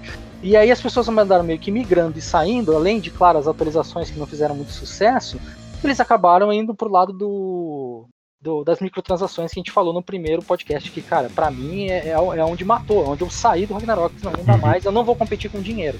Vou competir com outro player e tento, eu competo, mas agora com dinheiro não tem como. E aí eu saí, e foi aí que eu. Que, eu, que, essa minha amiga que eu falei pra vocês lá do passado, lá que mora na Nova Zelândia, me apresentou o Lineage 2. E, cara, é a hora que a gente vai. Eu vou até chamar, chama aí, chama o, o próximo round aí. Vamos lá. Round 3. É, então, agora a gente vai falar de Lineage, cara. Separei um round só pra Lineage, porque esse papo vai longe. A gente até arrepia, olha só falar esse nome É? assim. Cara, eu vou explicar pra vocês em poucas palavras o que, que foi o Lineage naquela época. Eu tô falando de quando, Noguês? 2006, 2007? Meu amigo, antes, cara, antes. Quer dizer, desculpa, pra mim foi antes. Pra mim. Não, eu não sei, eu não lembro direito agora. Quando é que eu cheguei com um CDzinho lá? Ô, mano, vamos jogar esse joguinho aqui que é taxa. Cara, eu não esqueço nunca mais da história, dessa história aí. Vou, vou ser mais exa- exatista, não sei nem se essa palavra existe, do que o Alexandre. Ele chegou na realidade com um DVD, dois DVDzinhos na mão. Nossa. Um tinha o Lineage 2 e o outro tinha o Mu Online. Ele, ó, cheguei aqui com o joguinho pra nós jogar, vamos jogar? Eu digo, vamos, vamos, vamos Ah, jogar. nem me lembrava que eu tinha levado o Mu junto. Pílula, pílula azul e pílula vermelha, né? Só que as Pílula azul e vermelha. Só que ele tomou a que esquece tudo, né? Cara, a Exato. realidade é assim, o servidor era um servidor alternativo lá, né? Que era o Dragon Network, no qual todos nós que estamos aqui já passamos por lá. Não, eu comecei lá também, então a gente começou na mesma época, né? É, então provavelmente. Na, ele- o servidor do Dragon era o Zenith, né, na época. Isso. Isso, então a gente deve ter Uhum. começado junto. Então deve ter sido Caralho, nem 2005, lembrava disso. Na verdade, ele tinha outro, ele tinha outro nome antes do Zenith. Ele tinha um outro nome antes. É, eu me lembro só do Zenith, cara. É, Zenith, Zenith foi quando ele virou Dragon Network, que na época era Infinity, Dragon cara. 3D. Não era Infinity, é. É. É, cara, 2005 deve ser. 2005, tá? Não, mas. Não, só pra lembrar aqui pra pessoa eles entenderem o que, que é o Lineage. O Lineage era um jogo onde o jogo começava, ele te dava um kit de uma calça, uma camisa e um, por, e um, um porrete. Se você fosse guerreiro. Vai matar Ou te dava uma calça, uma camisa e, uma, e uma varetinha Pobre soltava magia, que tem se você fosse mago. Entendeu? E aí ele falava assim pra você, agora sai ali e vai matar os bichos que tem à sua volta, até os bichos ficar com o nome preto e não dropar mais nada pra você. porque você tem que ir pra mais pra frente e enfrentar os outros bichos que o nome ainda não tá preto. Aí beleza. Até você chegar na primeira vila do jogo, que era uma vilinha, você tinha que enfrentar esses bichinhos. Quando você chegava na vilinha, você já falava assim, olha, matei um monte de bicho, eu fiquei três horas matando coelho, então eu já tenho bastante dinheiro e material pra comprar uma arma melhor pro meu boneco. Você chegava na loja, abria a lojinha, o cara tinha a segunda arma melhor que a tua, que é aquele teu porretinho de madeira. Olhava uma arma, tipo, era, era uma espada de madeira. Aí eu falei assim: olha só, essa espada de madeira ela dá dois a mais de dano. Quanto custa? 5 milhões.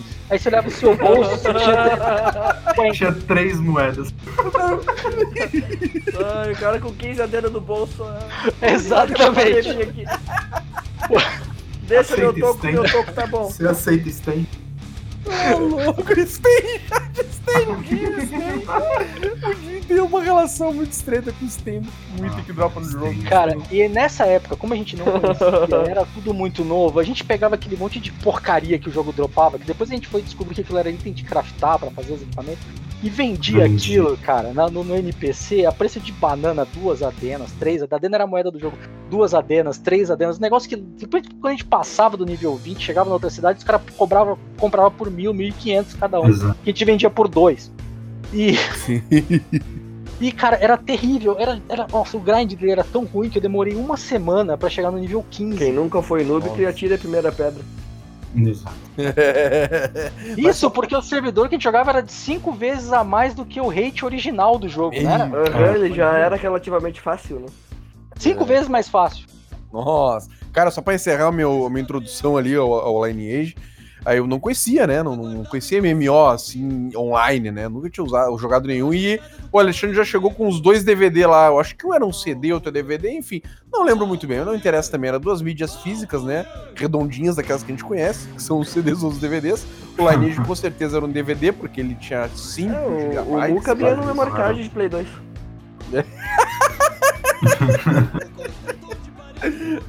Ih, cara, eu sei que eu instalei os dois, joguei os dois por uma semana, sete dias. Depois de sete dias apaguei o Mu, nunca mais joguei e joguei Lineage por uns 15 anos.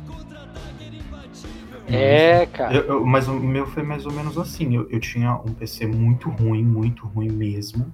Bah, horrível jogar essa Lineage, internet tudo eu quadrado. E, e aí eu, eu vi o Lineage em um, um PC de um cara que fazia taekwondo comigo, eu lá com meus 13 anos. E aí, né? Aquela Oi? época. O, o, o Lineage era lindo naquela época, né? O sim, e eu parei e É. falei assim, mano, que jogo Ai, a trilha é sonora esse? nem se fala. Falei, Não, a trilha sonora, meu Deus! Não, não, não. Tem que fazer um podcast só pra falar da trilha sonora. Não, a gente, gente, é um round só pro Lineage, vamos lá. Pois é. E aí o cara, o cara me mostrou o jogo e eu falei assim, mano, eu preciso disso. Só que eu não tinha máquina pra rodar aquilo. Se eu colocasse Lineage na minha máquina, ela ia explodir. E aí eu fiquei esperando por uns dois anos, eu troquei de máquina. E quando eu troquei de máquina, eu cheguei pra ele assim, a gente, ele nem fazia mais nada, não, treinava mais com a gente. Eu consegui o contato dele e falei assim, ô, e aquele jogo lá, cara? E aí ele e falou assim, ó, eu instalo pra você lá rapidão. Tá, tá, tá, tá. Então ele foi na minha casa e instalou, mano, na primeira, nos primeiros três dias, eu não saí da frente do PC. Foi, Caraca. foi bizarro, foi Não, bizarro. O Lineage, ele era a, a visão, a, a grande impacto gráfico que ele tinha em você já vinha desde do, do- da hora de você instalar o jogo que você ligava, dava o play e ele tocava um, um videozinho de introdução. Aquele videozinho Sim. você já babava. Você ficava assim, tipo, puta merda. Entendeu? Aí na hora que vinha pra construção do personagem, que o personagem girava, falei, ah, ah, ah, não sei o que, você já ficava ali Piscava. três horas pra fazer. Você ficava três horas pra fazer um personagem. Eu lembro que o primeiro personagem que eu fiz foi uma elfa. É, tem aquela E- comparação, né? Ê, É, tô aí- jogando FPS. Mano, tô jogando há 3 horas, já amo esse jogo. Aí tu vai jogar. Não, mas, cara-. Ê, tô jogando há 3 horas, tô quase com o personagem completo. Eu já escolhi o. assim, três horas eu escolhi o cabelo. Não, Aham. e aí eu lembro que eu fiz, é, eu fiz uma, eu fiz uma elfa pra jogar. E aí na hora que eu fiz a, a elfa lá e tal, eu coloquei ela pra andar, achei bonitinho, só que tipo, eu achava a voz dela irritante, porque na hora que ela ia soltar magia, ela. Menininha, menina, haná", porque eu achava aquela vozinha horrível. Aí eu falei, Pô, não, mas o japonês era muito tri, meu. Depois que. Cara, legal. E no YouTube tem, tem vídeo deles gravando áudio, cara. Tem no YouTube pra ver ah, os Não, japoneses. vamos, vamos Mas procurar depois. Não, e cara, aí eu voltei e falei assim, não, vou fazer um elfo macho, porque tipo, se for pra ouvir, eu quero ouvir. Macho? Sem brincadeira, cara. Era Botei o elfo, entrei na hora que eu fui castar o primeiro bluff. Ah, não, não, banana, puta que eu pariu, velho. Delete Char. Eu fui lá e abaixei o volume do, do, do negócio pra nunca mais ouvir o boneco falando. Cara, não, mas eu falo, o meu, o meu, o meu primeiro char, ele foi assim, eu joguei primeiro num servidor, eu não me lembro, no servidor acho que era Paradise, se eu não me engano. Ah, sim, existe esse servidor. Isso, e eu joguei, eu criei um, um mago, upei esse mago até o level 50, eu acho, de boa, e aí o servidor fechou. Aí eu entrei num outro servidor e criei um Dark Elfo. E aí, tá ligado? Na, na, na vila dos Dark Elfo tem uma, uma região central onde tem uma grade, uma estátua embaixo da cidade, onde só a mão dela sai pra fora. E eu Certo. buguei o meu char embaixo dessa grade. Nossa, bug de cenário. Mano, eu Perdeu não o boneco ali. sabia, per- Eu não sabia. Eu tinha. Eu tava upando aquela porcaria já tinha uns 10 dias. E eu não sabia. é, e eu não tinha scroll na bag pra voltar pra cidade. Ele não E sabia eu- editar barra stuck. Não, não mais. Luke. Não sabia nem que existia isso. Falei, mano. Pra lascou. quem vendia tudo no, no NPC, tu acha que vai saber barra tudo? Ah, Vou saber o que que era barra stuck, mano. Barra pra quem tá ouvindo, era um comando que fazia tu voltar, Voltar pra cidade. Demorava Não, peraí. 5 minutos, né? Esse comando, ele era obrigatório porque o Lineage era bugadaço. Cara, bugadaço. Mano, o resumo eu perdi o personagem Ubisoft chorando. bateu no L2. Puxa! chorando e criei outro. Aí depois eu criei outro e nu- nunca mais passei em cima daquela grade. Cara, é, o, o Lineage ele, ele tem algumas peculiaridades, né? Nós aqui, como eu disse, nós tínhamos problema com cartão de crédito. Então a gente jogou servidores que o- eram servidores é, alternativos, né? Os famosos servidores pirata. E, só que não era, uma, não era uma questão de maldade, era uma questão de não poder mesmo jogar, não conseguia jogar no servidor original, né? no, no servidor oficial. E eu lembro que existiam algumas opções. Então tinha aquele servidor mais famoso de todos, que era o tal do Extreme, que era do chinesão que foi preso pela FBI. Não sei se vocês lembram dessa história. Sim. Lembro. Eu lembro, a história do preso, preso não. É, o caramba, o cara tava comprando Lamborghini com o dinheiro do negócio, os caras Uhum. ligaram uma coisa a outra e botaram ele na jaula. Mas enfim, aí o. E tinha um outro servidor que era nacional, o tal do Horyu. Eu não sei se vocês chegaram a conhecer esse Eu servidor. joguei muito pouco, mas eu joguei. Que era um servidor que ele era totalmente feito pra arrancar uma grana da galera. E o pessoal continuava. Assim, eu, eu entendo que quando você joga no servidor privado e tem um rate maior, chega uma hora que você já tem tudo, o jogo perde a graça e você começa a perder player.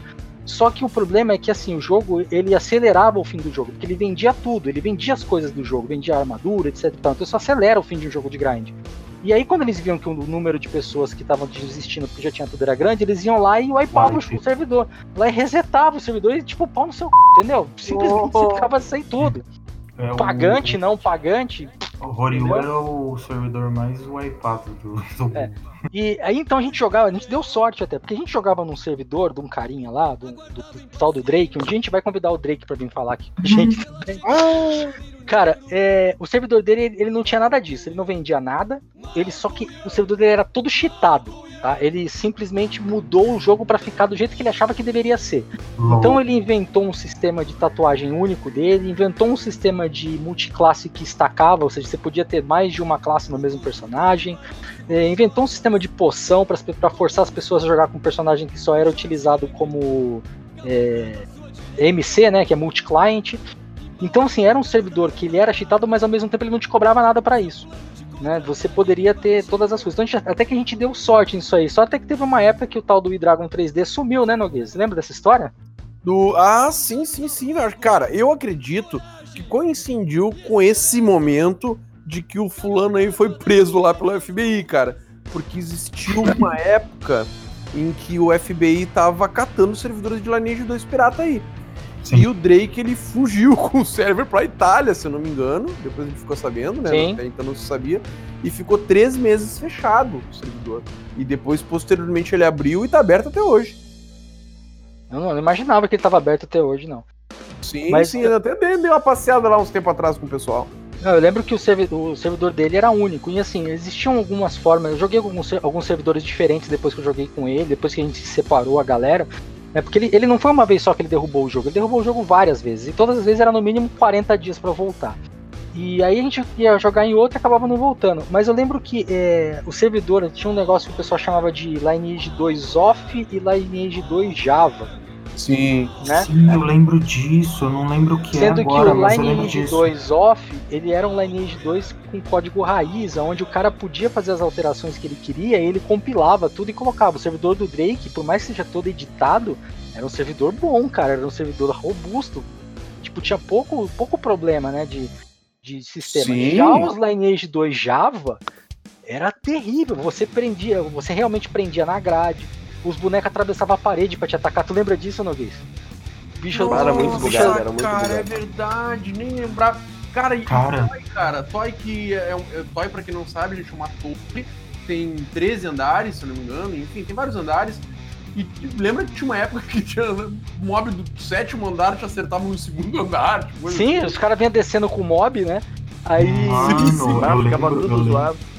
eu lembro de um servidor que eu joguei, eu não me lembro qual servidor, obviamente, mas é, é, tinha uma parada dessa, um, um bugzão desse, que era assim, você tava andando no meio da cidade, do nada, você, tipo, caía numa fenda e você ia num limbo, sabe, temporal, assim, você ia caindo lá no fundo e do nada você aparecia nadando numa água que só Deus sabe de onde que saiu, sabe, você tinha que dar um escape, um unstuck. É, o pra 2J você era, era ruim mesmo.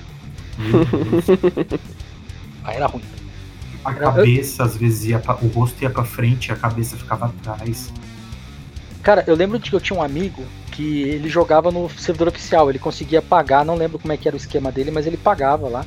E aí ele jogava no servidor oficial. E aí eu chegava pra ele e falava assim, cara, pô, você joga lá, né? Não sei o que. A gente foi fazer um não sei o que, uma raio de boss.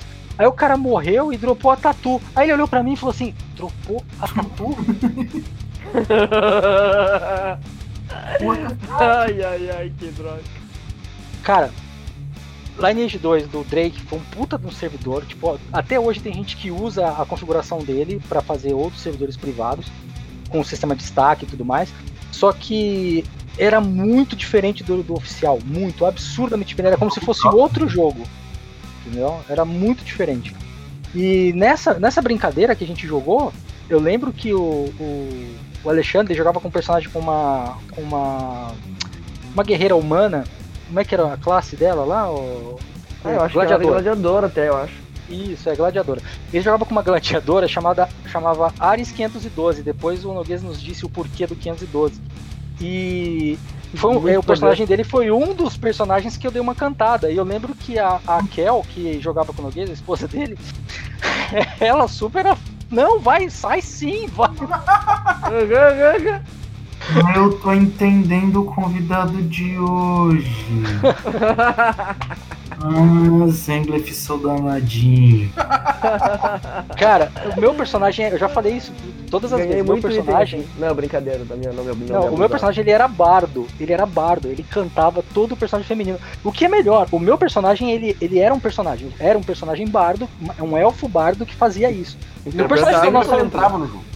É, Zangief, ele, ele jogava, ele não era... É, O cara jogava RPG mesmo, era um role playing game, de papel. Aqui. exatamente, é.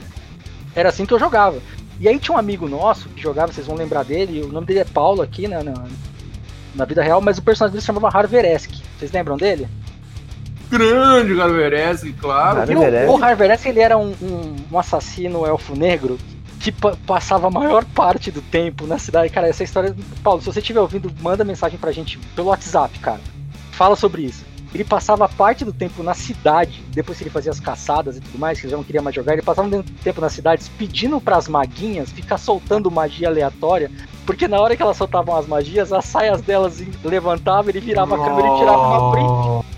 Caraca. Você tá zoando. Ele tinha uma coleção de print de calcinha de personagem aleatório. Meu Deus. tá que nem o ladrão de calcinha de de lá. Cara, essa história, essas histórias de Lineage elas são muito boas, cara. É, é- é muito legal, é muita coisa que aconteceu. Eu lembro do Noguês me chamando, eu era a única pessoa que tava online no dia, no horário. Ele falou assim, cara, ele- essa história do Noguês ele tava numa guilda que ele vai explicar depois. Ele chegou pra mim e falou assim: Cara, é o seguinte, eu tô numa ilha aqui de uns piratas que acho que ninguém nunca veio aqui. Eu sou a única pessoa aqui, eu morri tem meia hora e não veio ninguém até aqui agora. O problema é que eu morri e dropei minha bota. Se alguém pegar, eu tô fudido porque eu não tenho dinheiro pra comprar outra. Bah, isso era uma merda no Lineage, meu cara morria e caiu umas três partes do set. Aí eu fui até essa maldita ilha que, tipo, demorou uns 40 minutos pra eu chegar, pra eu, rece- pra eu recuperar a bota do Noguês pra ele poder dar respawn. Puta merda. Meu Deus do céu. Ah. Ainda bem que não tinha Cara. ninguém lá mesmo. Não, se bobear pra chegar. é- Era a ilha do, do pirata. É, é difícil pra caramba chegar lá, não é? Por baixo da água? Você tem que ir. Sim, sim, não tinha teleporte, tinha que ir na pernada, lembra? Meu É, e eu tinha que Deus. tomar o buff de Eva pra poder atravessar nadando.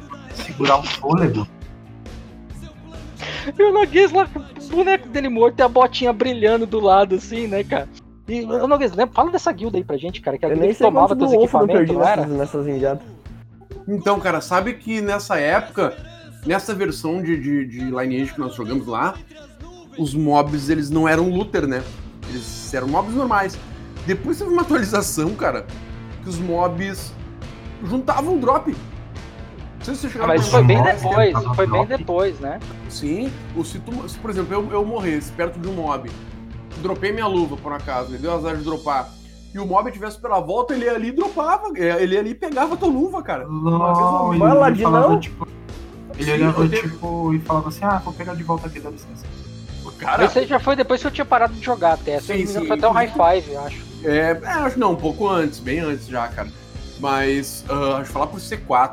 O. Não, tem um C4 não tinha nosso- isso, não. Não, acho que no C4 não tinha, o C4 C4 é não verdade. tinha Não, isso, não, foi pro High Five mesmo. Foi pro High Five. Não, High Five não, cara. Foi bem antes do High Five, velho. Acho Mas enfim, C4 cara, eu interessa é que a história que eu tenho pra contar é que o Toscano, era um outro dos nossos amigos aí, que é do Lineage, ele tava descendo Loa, é, Lyre of Fantaras, né, que fica na pernada, e nessa descida ele acabou morrendo pros mobs e dropou uma luva. Daqui a pouco ele gritando, meu, pelo amor de Deus, dropei minha luva, alguém veio aqui pegar.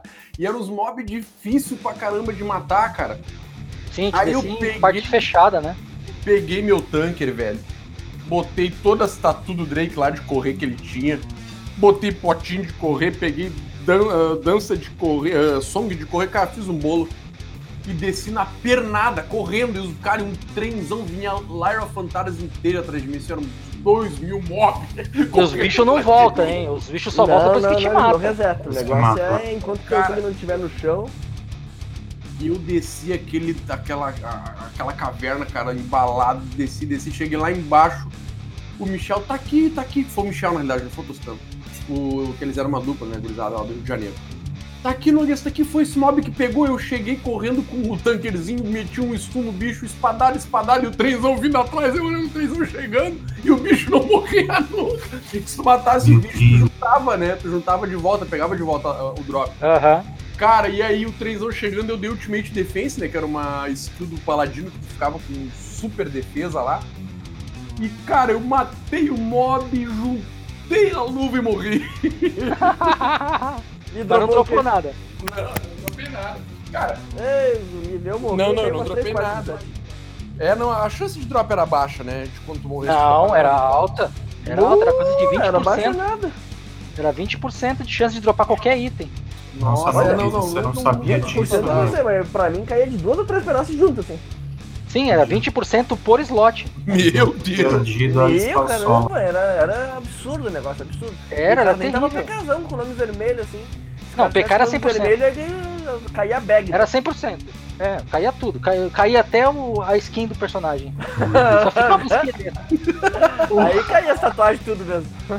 É, o, o PK, gente, é o cara que matava outro player, tá? O, o jogo era, era PVP aberto, que nem o Black Desert Online é hoje. É assim, você andou, viu o cara, pau nele, entendeu? Só que se você matasse alguém que não reagisse, você ganhava um karma, um karma negativo. E quanto maior era esse karma, seu nome ia ficando vermelho a ponto de que você se tornava um mob dentro do jogo. Então qualquer um que te matasse, dropava tudo que tu pegasse te matar. O problema é que esses caras. algumas funções também. Acho que você É, não. podia falar com o NPC, comprar algumas coisas. tudo mais. É, você entrava na cidade os, os guardas te batiam. Eu já E bati. eu lembro né? que o. É, eu, eu lembro Você que era um o, criminoso. o, o pessoal fazia um personagem até o nível 20. Aí chegava no nível 20 comprava os top da grade D, que era os, bone- as armaduras que só seria trocada depois no nível 40. Voltava na cidade inicial e ficava lá lavando em cima dos bonecos que tinha acabado de nascer, né, cara? Tipo, Caramba, né? e não tinha quem juntasse pra matar aquele cara, porque, tipo, Todo mundo começando. exatamente. Não tem, não tem. Não, Lineage, Lineage fez, fez, fez, fez umas escolas meio malucas mesmo, cara. Foi um, foi um jogo bem, bem complexo. Então, Noguês, mas explica dessa guilda aí que você participava, cara, que roubava teus itens lá. Ah, cara, então. Claro, claro, meu Deus, cara, tu vê, essa guilda foi a que a gente entrou no game, assim, foi a primeira guilda de brasileiro que nos chamou, assim. Mas os caras eram o bar, imagina, cara, tu tinha todo um trampo de, ah, né, jogar lá, fazer o farm, né, e juntar material, cara, e tudo, pro craftar as paradas, tu entregava os itens, tu saísse, tinha que devolver tudo pro clã, cara, nossa, era... Era, era, os caras eram punk, assim. Era complicado lá com, aquele, com aquela gurizada. Mas, é, assim, tu, tu imagina tu, todo o trampo que tu tinha pra, pra fazer o grind, né? De, de correr atrás das coisas. E tu juntava pedaços, materiais, itens que tu era necessário Pra tu te juntava poder tudo, aí os caras craftavam pra ti o esquema e. Sim, era se deles. tu saísse, tu tinha que devolver pra eles. Pensa, isso do Mas tu, que mas tu juntava os itens pra eles craftarem um negócio que eles iam te dar pra você devolver depois? Exatamente. Bah, que Ah, bizarrice. não. Era, era assim, Só- eu você só não chegava falo lá. Você diria porque a gente tá num espaço público. É que era assim, ó, naquela época, você chegava, acho que o, limite, o nível mais alto que você podia chegar, acho que era 52 ou 53, se eu não me engano. Só que a partir do nível 40, você tinha direito a um, a um equipamento da grade B. Não, do, do nível 50, você tinha nível o grade B. É. E o grade B, ele, ele era só craftável, não tinha nenhum outro NPC no mundo que vendesse ele. E até drop, cara, se você dropasse um, um grade B, você fala assim, puta merda, eu deveria ter jogado na loteria. Uhum. Porque, tipo, era, era impossível você dropar um item da grade B. Então o que que acontecia? O que que essa guilda fazia com assim os é caras? né? É, o que, que ele fazia com esse pessoal? Ó, tal lugar dropa o pedaço da espada samurai pra fazer a dual samurai sword. Porque a chance era baixa. É, tal Ah, lugar dropa, dropa os pedacinhos lá. Aí eles te botavam lá pra ficar, sei lá, quatro meses lá fazendo o negócio. Se você conseguisse juntar o negócio, eles pegavam os itens, craftavam e te davam a espada. Só que tinha uma outra forma que você podia fazer, que eles investiam em você, mas você era obrigado a participar das guerras de guilda toda vez que eles chamassem. Tipo, deu uma Tá. merda, você era obrigado a ir. E é o que eles faziam, eles pegavam o item que você tinha. sei Lá, você chegou até o nível 40 ou 50 com seu grade C que você farmou a vida inteira pra chegar. Uhum. Eles pegavam tudo que você tinha, todo equipamento que você tinha e te emprestava um grade B pra você usar. Então, por exemplo, o melhor grade B pra- pra tanque paladino Hum, era o Doom Armor. O Dom Ar- Então o que, que ele fazia? Eles te davam um, kit de Doom Armor, mais, mais a espada e o escudo, pegava tudo que você tinha, eles quebravam e transformavam em cristal, e aí só que ficava assim: se tiver guerra você tem que ir, se tiver uma batalha de guilda você tem que ir, se eu achar que eu preciso fazer tal coisa você tem que ir, entendeu? E se você não tiver satisfeito e quiser sair, você fica pelado e sai. Tá zoando. Exatamente assim que funcionava. Que errado, mano. E eu lembro que eu fiquei um puta tempo com o Noguês naquela cidadezinha, naquela florestinha perto de, de Valen, Valen, Valenwood, acho que era esse o nome, não era? Na Hunters Village. Hunters Village. Hunters. Perto de Hunters Village, lá matando uns bichos estranhos lá, porque eu tava ajudando ele e a Kel a dropar os, o material pra eles poderem craftar e sair dessa guilda. O Alexandre- Exatamente, aqui é o Alexandre, isso aqui agora. Ele trocou de personagem, eu falei brincando que foi por causa da menina, mas não, tipo, ele não podia mais jogar com a Ares. Então o que, que ele fez? Ele largou a Ares de lado e fez um outro personagem do zero pra não ter que pagar essa multa pra poder jogar com o personagem dele. Nossa. Por isso eu nem É, lembrava. assim. Eu lembro, É. você falou pra mim. A Kel trabalhou por semanas lá pra nós, com um anão, que eu não lembro quem que acabou craftando, pra juntar material pra craftar os nossos itens, pra devolver Cara, o os itens do Lineage eu achava muito bom, muito bom o craft.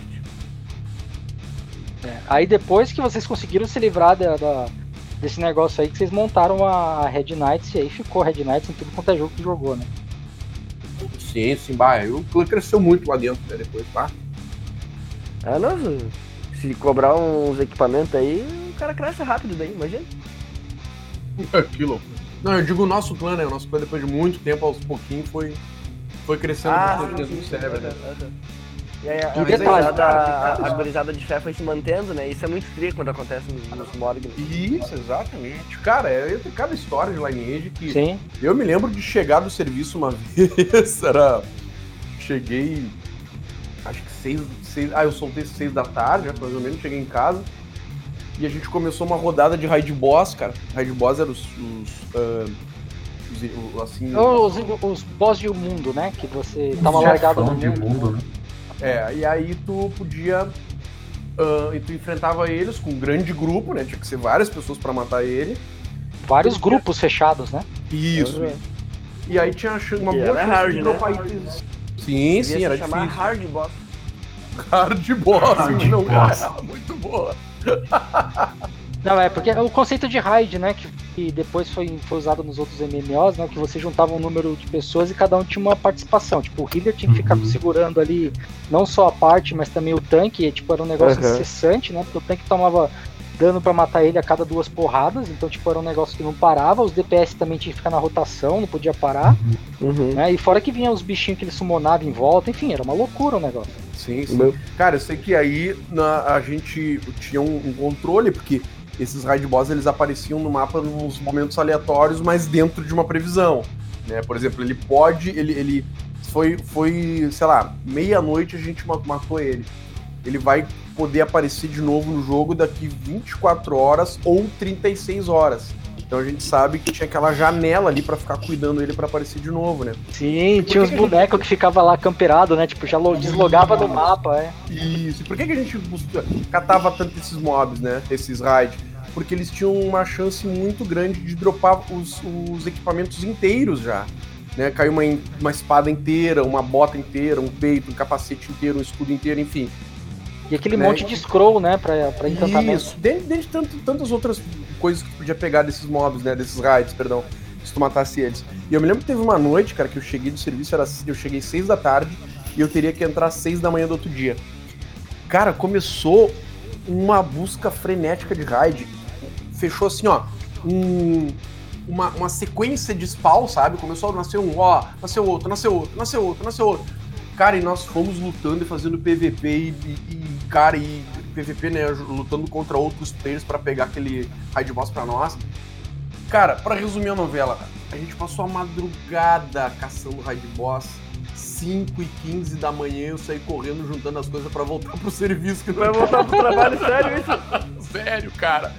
Eu cheguei em casa, só larguei minha mochila e sentei na frente do PC, comecei a jogar. Eu eu pedi uma pizza, tomamos um refri, que eu me lembro.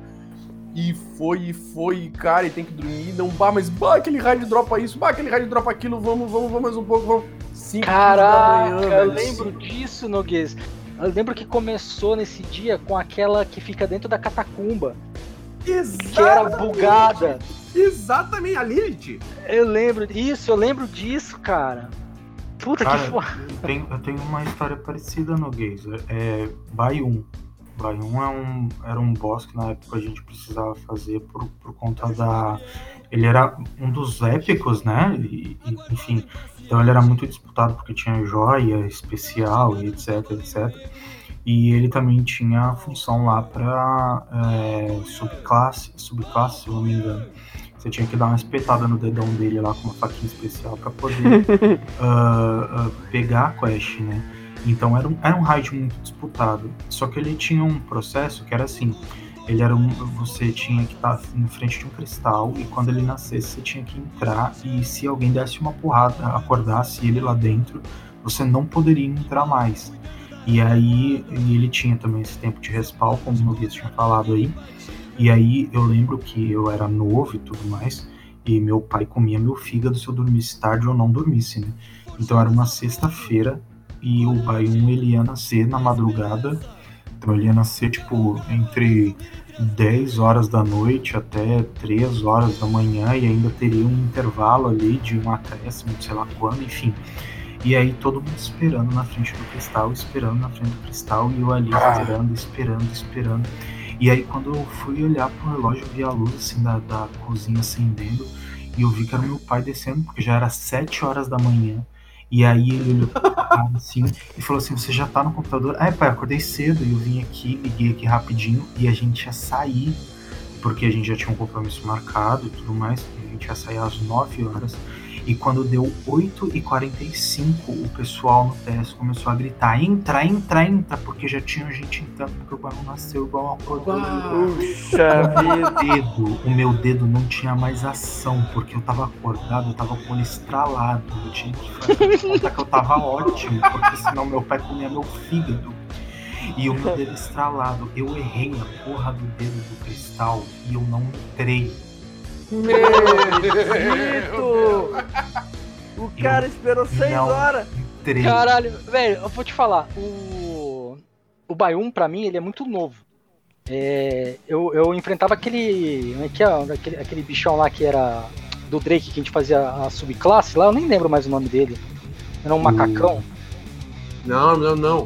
Golconda, Golconda. Golconda, era uma vacona. Vago, quando é uma Isso. vacona. Era esse bicho, foi o último que eu enfrentei dos grandes lá. Depois eu parei de jogar. E aí eu sei que depois desse ran- aí, óbvio, no dia seguinte eh, eu falei pro pessoal o que tinha acontecido, né? Eu passei o dia inteiro acordado como se nada tivesse acontecido, porque senão meu pai comia meu filho. Mano. E aí, e sorrindo, alegre, feliz, porque a gente tava saindo toda a família junto pra um determinado De olho lugar. aberto e sonhando. E eu, não, eu tava tendo pesadelo por dentro, porque eu fiquei acordado a noite inteira. Quando eu fui clicar na, cara, na, porcaria do cristal, deu ruim. E aí eu sei que demorava, acho que um, o respaldo dele era por um bom tempo, sim, eram vários dias. E aí eu depois falei assim, galera, na moral, eu vou deixar minha conta com fulano, se vocês conseguirem pegar bem, se vocês não conseguirem, eu vou ficar sem isso daqui, né? Porque eu não, não, não quero olhar na cara desse. Nunca mais eu entrei no live. Aquele trauminha que todo mundo tem. Não, nunca mais. Nunca mais espetei o dedão dele lá com a faquinha pra poder pegar. Nunca, nunca mais. Vou dizer, Zangla, tu perdeu, hein? Tu perdeu uma boa parte do Lineage, cara. Perdi, eu parei de jogar porque eu, fui trabalhar. Eu fui trabalhar com mídia. Fui trabalhar em agência de publicidade e não dá pra jogar mais jogo de Nossa. grind. Já era. Eu grindava no trabalho. eu, entrava, eu entrava na Macan Erickson coisa de, sei lá, 8 horas da manhã e saía 2 horas da manhã. tipo, sem chance. Deus. Mas, cara, é. Tu grindava na vida real. É, eu grindava na vida real. E- Não, mas cara, histórias de Lineage a gente vai longe aqui, tem muita coisa. Só que eu vou, vou tentar, vou tentar, porque a gente ainda tem mais coisas pra falar ainda. Eu vou tentar depois a gente volta. Eu tenho, eu tenho na pauta aqui sobre MMO e eu quero falar exclusivamente sobre essas coisas. Mas eu- agora sobre o- a parte de, de grind mesmo do jogo, é, eu lembro que na- no servidor que a gente jogava ele era um pouco diferente, então demorou pra chegar o sistema das catacumbas lá. Catacumbas era um negócio que você enfrentava os inimigos pra dropar umas pedrinhas e com essas pedrinhas você juntava pra tirar o selo das armaduras B ou A, se eu não me engano, acho que era A. Ah, É, a grande. Isso, e era assim, era um negócio infernal, porque você tinha que grindar muito dessas pedrinhas e era um lugar. Imagina que é o seguinte: hoje, você joga os MMOs que existem aí, eles são muito instanciados. Então você entra num lugar, só tá você e sua parte, você faz o que você tem que fazer e sai. Lá não. Lá era cinco ou seis catacumbas, todas elas eram por nível, então, tipo, aquela do nível 20, aquela do nível 40, aquela do nível 60, 70, etc. E tinha salinhas lá, e sei lá, tem 5 mil players jogando num negócio que cabe, sei lá, no máximo 30 players. E esses 30 e, e esses 5 mil players jogando tinham que ficar todos no mesmo lugar para poder farmar essas pedrinhas. Então aquilo ali era o princípio da treta. Era um negócio assim, tipo, só dá pra descer lá se for duas partes full, mas é pra chegar e arrebentar todo mundo. NPC, Tomar player, limpa- todo mundo que estiver lá, você tem que bater. Limpa Entendeu? a sala pra você poder pegar o spot. E eu lembro que era um negócio assim: vamos ficar aqui até chegar alguém mais forte que a gente. E a Kel tinha uma magia que ela dava um, um, um recal em área que era tipo, pum, voltava todo mundo pra cidade. Então, tipo, a gente ficava lá. Bah, porque era uma luta pegar XP depois de um tempo, né? Exatamente, porque não podia ficar morrendo pra perder XP. Não, Deus sem chance. Aí a gente ficava dentro daquela casinha lá, cara. E aí ficava aquele tempão e ficavam sempre de olho na porta. Tipo, teleportou pra dentro 20 nego, cara. A Kel já tava com o dedo no botão pra, tipo. O primeiro cara contou na porta, contou o primeiro cara na porta PR na hora. Vou deixar até a Kel fazer um relato aqui. Faz um relato rapidamente, Kel, sobre esse- esses eventos lá na Catacumba. Sobre. Oi? sobre. Oi, bem-vinda. sobre o Party Return, né? Era o recalque que eu ah, é uma magia que a gente adquire lá num determinado level do game. E aí um ah, logo que eu peguei essa magia, eu digo, nossa, agora eu tenho Party Return, cara. E pum, puxei pra barra, né? E vamos pra catacumba. e aí, assim, era o caos de chegar, né? Porque. Ah, uma pernada de É, caminhar, a gente caminhar. tinha que caminhar muito até a catacumba, porque nenhum teleporte te levava até lá. E daí, depois que tu entrava na catacumba, tu tinha que caminhar bastante até um lugar isolado, de preferência onde as pessoas não passassem, porque se as pessoas Ou me- passassem. tivesse menos movimento, É, né? ou possível. um lugar que tivesse menor movimento possível para que pudesse ser feito o farm, né? E aí eu com a skill ali quentinha, né? E eu esbarrei o dedo e levei todo mundo pra cidade. Nossa. Gente. Detalhe. E gente tinha... Detalhe. É- Essa skill era instant cast. Se botasse o dedo, voltava todo mundo. Tipo, quem queria, quem não queria. Às vezes o cara nem tava na parte, mas tava passando, ele voltava também, entendeu? Tipo, Nossa, meia hora caminhando até a catacumba. Chegamos aí, gurizada, vamos, far... vamos farmar. Pô, girar de novo? Como assim, velho? Aí, Vai o load eterno, porque os meus 512 MB de memória RAM lá pra carregar o cenário todo de novo. Santa mãe! aí eu digo, gente, tudo bem, desculpa, né? Foi sem querer, esbarrei na barra aqui, beleza, vamos voltar lá, tá? Nós voltamos lá. Aí o Noguês disse assim pra mim, troca isso aí de tecla! Não deixa isso aí num botão que tu vai esbarrar e apertar! Aí eu, tá, beleza, fui lá, mudei a tecla, botei pra um, pra um outro atalho mais distante, assim. E a gente foi de novo. Só que eu mudei pra esse atalho mais distante, mas eu não destroquei a barra. nossa. Foi. Bah, não acredito, sério isso. E Não, tá de zoeira. Tu fez de zoeira já a segunda. não fiz, não fiz. E a gente foi pra catacumba, velho, e a gente chegou lá e eu trouxe todo mundo pra cidade de volta. E aí eu me lembro que o Crivelius, ah, eu desconectava e ia pegar dominó. o Crivelius, é o Jorge que jogava com a gente, ele vive em Brasília, e aí ele disse assim. ah, Piquel, que droga é essa? Tira essa da barra! Ai, cara, eu, eu de- defendo eu aqui, defendo aqui. Essa foi uma, uma das dezenas e dezenas, talvez centenas de situações que nós passamos no Lineage. Mas foi uma infelicidade ali, um acidente, mas a cara jogava muito bem pra dar suporte de healer. não, jogava, Nossa, perfeito. Mas é uma das histórias engraçadas de Lineage. Nossa. Não, eu só tive equipamento de gradear pra cima por causa da Kel. Hoje a gente lembra e ri, mas na hora. Não, cara. Ai, ai. Não, mas foi legal, cara. Tipo, a gente ganhava muito. é, a gente passou por, por, por muita parada. Eu lembro de várias mãos, eu e Nogueira, assim, Nogueira, tem um negócio chamado Catacumba, que eu lembro que eu falava com esse meu amigo que jogava no oficial, né? Tem um negócio chamado Catacumba, fica ali naquela construçãozinha lá, vamos lá ver como é que é, porque o cara falou que tem umas pedrinhas pra gente poder dropar e tem A. Pô, e tem A, na época só tinha o B, né? Não, vamos lá, vamos ver, vamos ver. A gente tentando entrar na catacumba, só que o jogo era travado, não dava, a gente tentava afundar naquela água da catacumba, tu lembra disso, Ah, não, afundava, né? E não afundava. sacrifício.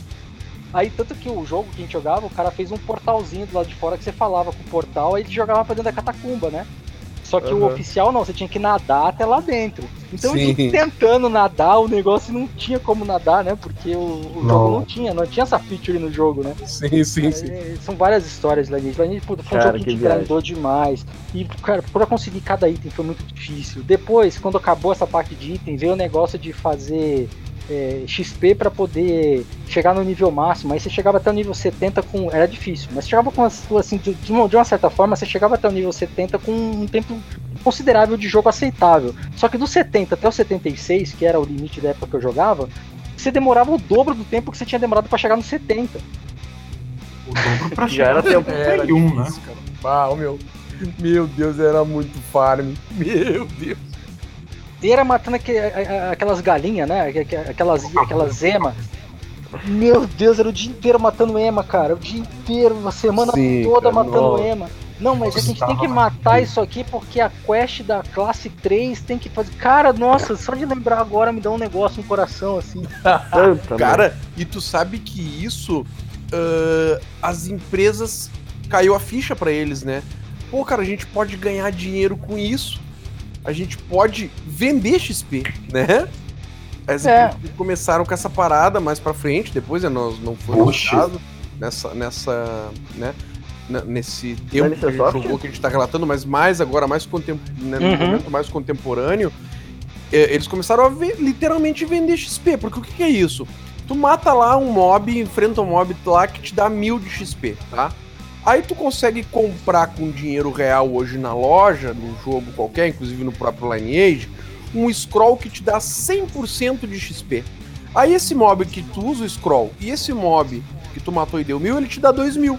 De certa forma, tu tá comprando XP, né? Tá comprando experiência. Sim, é, cara, mas assim, entender que naquela época a gente fazia isso porque a gente queria chegar no limite do jogo. A gente ainda não tinha descoberto, entre aspas, a graça que era o Lineage, que eram as SIGs, né? As guerras de territoriais. Sim. Então a gente sim. só upava mesmo porque a gente queria upar, a gente queria ver o boneco cada vez mais forte. Então a gente não tinha esse negócio de, tipo, ah, vamos sair na porrada com ninguém. Era mais um negócio mesmo de evolução.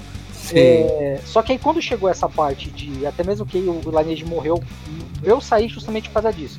Que veio o pessoal com aqueles sistemas em que o boneco andava sozinho, farmava sozinho. Eu lembro que uma das conversas de TS na época, né, na época que eu jogava ainda, o pessoal falava, hoje em dia não tem como competir com os caras se você não tiver um robô pra upar seu boneco.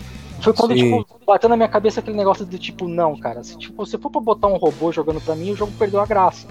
Uhum. E como Sim, eu, eu é. sempre joguei um jogo tentando interpretar o papel, né? Por isso que eu, eu- eu brincava muito, colocava esse lance de chamar, é, dar cantada em todos os personagens femininos do jogo. Interpretação mesmo, né? Interpretação Sim. mesmo. Aí a partir do momento que eu me via obrigado a instalar um sistema pra poder, sabe, evoluir no jogo, eu não ser mais, eu não me divertir mais dentro do jogo, aquilo meio que tirou meu tesão e eu acabei parando de jogar. Vocês ainda jogaram muito mais tempo depois que eu parei de jogar. Vocês jogaram Sim. muito mais tempo mesmo. Aí eu fui pro, pro, pro, pro World of Warcraft, que depois a gente vai falar sobre ele. Mas então, é, aconteceu isso.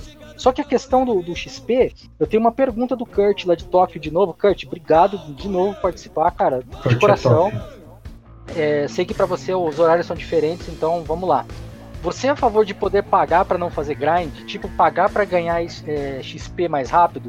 O que você acha dos jogos freemium? Ele quis dizer freemium, que é o, o free mais premium, né? Tipo Ah. Warframe, onde Ah, tudo sim. pode ser liberado com grind, mas você pode pagar por cosmético. E aí? Cara, tu vê que isso hoje é uma tendência em vários MMOs aí, né? É uma grande tendência do jogo É, ser grátis, deles, né? na real, né? Oi? É o ganha-pão deles, na real, né? Sim, sim. É, mas é... Porque ninguém mais. Os, os MMO hoje em dia não tem mais uma assinatura que tu tem que pagar pra jogar, né? É, a cara. grande maioria é free. Mas a É. gente, lembra quando a gente falou lá no primeiro podcast? Existe um que faz isso muito bem, se sustenta até hoje, não cobra um centavo de experiência pra ganhar mais rápido. O Warframe é um deles. Você pode liberar tudo que você pode liberar, mas é se teoricamente é cosmético, entendeu? Sim. Então É, assim, no Ion também, basicamente tu mexe na aparência do boneco, skin, skin de não, mas arma, o, skin o de- Ion não dá pra comprar scroll de XP ou essas coisas? Não, não tem. Às Não vezes tem. tem. evento, mas aí é evento. Não, que evento tem. ok, evento é todo mundo. Mas eu digo assim, é, é todo que nem o Lineage. O Lineage tem scroll de XP, entendeu? Não, Sim. não, Nesse no, no ponto, Ion isso não é tem. Prejudicial. Tipo, toda vez que você vai pagar pra ter vantagem sobre alguém, o jogo se torna um jogo pay to win, certo? Tipo, Exato. Sim, Não tem, não tem outra Mas discussão se pra tu isso. quer jogo pay to win é arcade. Meu Deus, o jogo mais pay to win que eu já joguei na minha vida. E tem gente que defende até hoje que ele não é. Tem gente que defende que é junto e é capaz de te dar uma voadora Meu se você Deus, falar o livro, é tu, compra, tu literalmente compra as últimas armas do jogo por dinheiro.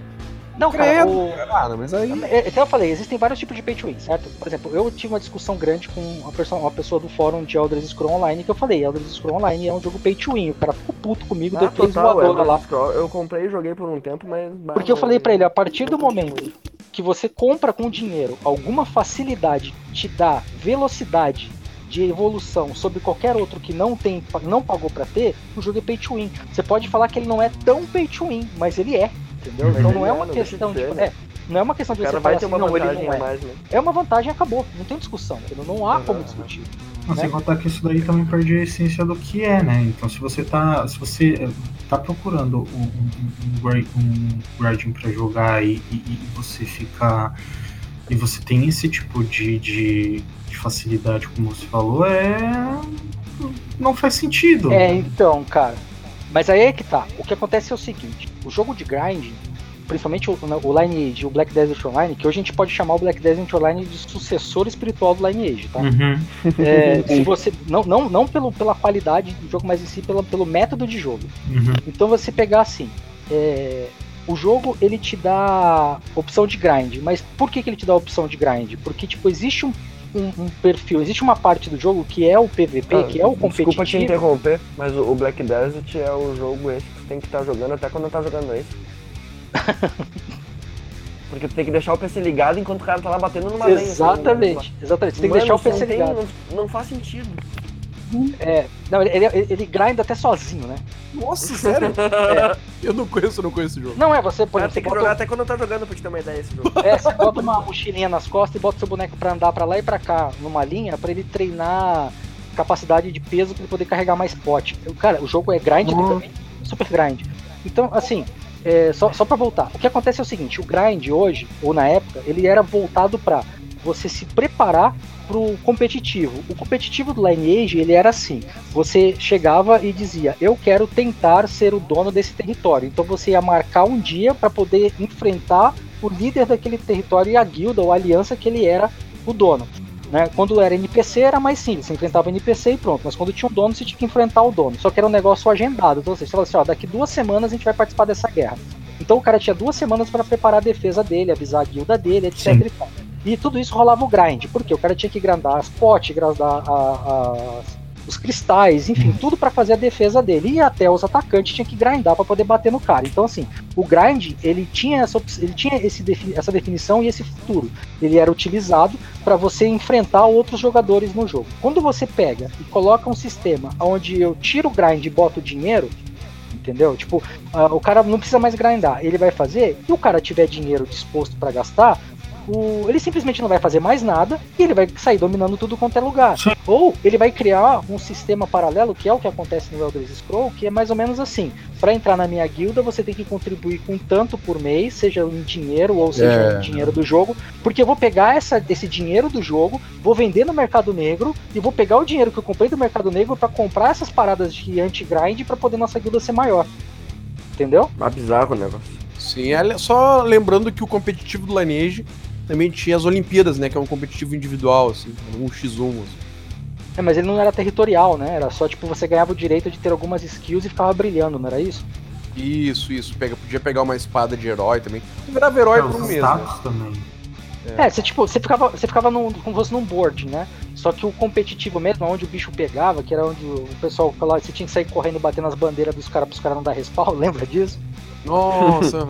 É, então, isso daí era, o, era o, o que o grind proporcionava. Você grindou a vida inteira pra aquele momento, entendeu? Tipo, todo o tempo que você investiu evoluindo o seu personagem, seja de equipamento, material, etc e tal, foi pra você sobressair com, a so- com o seu país, né? O seu, sobre aquele território. Quando eles tiraram o grind e transformaram o grind em dinheiro, isso perdeu o objetivo. Não tem Uhum. mais objetivo pra fazer, entendeu? É, A minha visão, então, respondendo a pergunta do, do Kurt, é que assim, cara, todo jogo de grind que coloca qualquer coisa de XP ou qualquer coisa pra aumentar o dinheiro ou aumentar qualquer facilidade corre porque ele perdeu completamente, entendeu? A essência. O- a essência dele. A essência a, dele é quem a, a competição se torna injusta, né? Não, Claro. não, só, não só injusta, como ela acaba mudando o estilo de jogo. Porque aquele cara que não pode pagar, mas é da guilda que tá pagando, ele é obrigado a farmar pra dar o dinheiro pra guilda comprar, entendeu? Ou seja, o arcade tem muito isso. Tem guilda que te Arcade é exige que você pague pra, Não pra poder recomendo. jogar. Entendeu? É, não, são vários que eu não recomendo. Eu nem coloquei o arcade na minha lista aqui pra vocês entenderem. Mas, é, gente, eu queria deixar o papo do Lineage também pra quando a gente for falar de MMOs exclusivo, porque senão a gente tem história demais e eu tenho muita Sim. coisa pra falar aqui ainda. Inclusive, eu queria falar que depois que o Lineage começou a cair, veio a era do World of Warcraft, que era um estilo novo de RPG online, onde você é, tinha uma role pra seguir. No Lineage tinha os caras que era tancão, tinha o, o healer e tudo mais, mas não tinha assim. O tanque não era o cara que chamava a atenção de todos os bichos pra apanhar, não. O tanque era o cara que sobrevivia mais tempo. Mas se o bicho virasse pro mago e fosse bater no mago, não tinha tanque que tirava do mago, entendeu? Uhum. Até você tinha uma skill lá, que era a tal da Hate Aura, mas ela tinha um cooldownzinho que não funcionava. Você podia castar um milhão de vezes em cima. Se o bicho falou eu quero o mago, ele ia no mago. Entendeu? É, na real, esses jogos novos. O Ion tem um pouco disso também. Ele meio que tem uma inteligência artificial, né? Se tem um louco lá que tá me, me abrindo, eu vou mirar aquele louco até eu derrubar ele. Depois eu volto pro tanque. Se é que o cara tá me dando taunt ainda, né? É, então só tem que uma esse jogo, inteligenciazinha por trás ainda, né? é, eles criaram a tabela de, de agro, né? A tabela de Emmet. Que é uma tabela Uhum. onde o, o único que pode alterar essa tabela do boss ou do inimigo é o tanque, que ele tem as habilidades que, que pode trazer. Inclusive o próprio ataque dele gera, gera é, agro, né? Gera o hate do bicho. Então, Sim. assim, é, o World of Warcraft ele mudou esse conceito, ele trouxe para um negócio mais instanciado. Não tem mais esse lance de você disputar para upar num lugar. Não tem mais esse lance de você fazer um grind para você poder comprar arma. Tudo é meio fácil de conseguir. Só que por outro lado, ele introduziu um outro tipo de grind, que é o grind do endgame. E aí a gente pega para todos a partir do World of Warcraft, eu tenho vários exemplos. Eu tenho o Ion, eu tenho o Ragnarok 2, eu tenho o Rift, eu tenho o próprio Final Fantasy XIV, eu tenho o Elder Scrolls Online. Todos eles eles seguem a mesma, a mesma lógica. Você vai Aham, aprender a jogar. legal, eu curti essa, É. esse método novo deles aí, eu curti. Sim, tanto o que Ion até hoje, né? pegar o, o nível máximo do Ion, tá uma barbada agora, sabe? Sim, Mas você, você aprende a jogar, né? equipamentos É, é meio que tutorial, né? O jogo começa quando chega no nível máximo. Exatamente. Aí o grind é esse. Você não vai mais evoluir o personagem, agora você vai evoluir os teus equipamentos, as coisas que você pode ganhar jogando, né? É, eu, vivo convi- eu vivo convidando o Noguês desde a época que eu jogava World of Warcraft, lá na, na- muitos anos atrás, na época do, do The Elite King. E agora jogando Final Fantasy XIV, eu sempre chamo pra jogar, mas o Noguês fala assim: não, cara, meu negócio é ficar na catacumba matando um monte de bicho lá e dropando. O negócio é pegar Enraizou, pedra. enraizou. é, Tá louco. Eu passei Lineage, passei meu tempo de Lineage, cara. Agora não volto mais, eu acho. Tu viu que agora, inclusive, tá saindo novo, né? Já saiu na Coreia essa semana, gente. Saiu. O mobile, é, né? Três? o Lineage 2M. Eterno, Eterno, né? O mobile. Não, não, não. Eterno já saiu. Não, mas é mobile. 2M mesmo.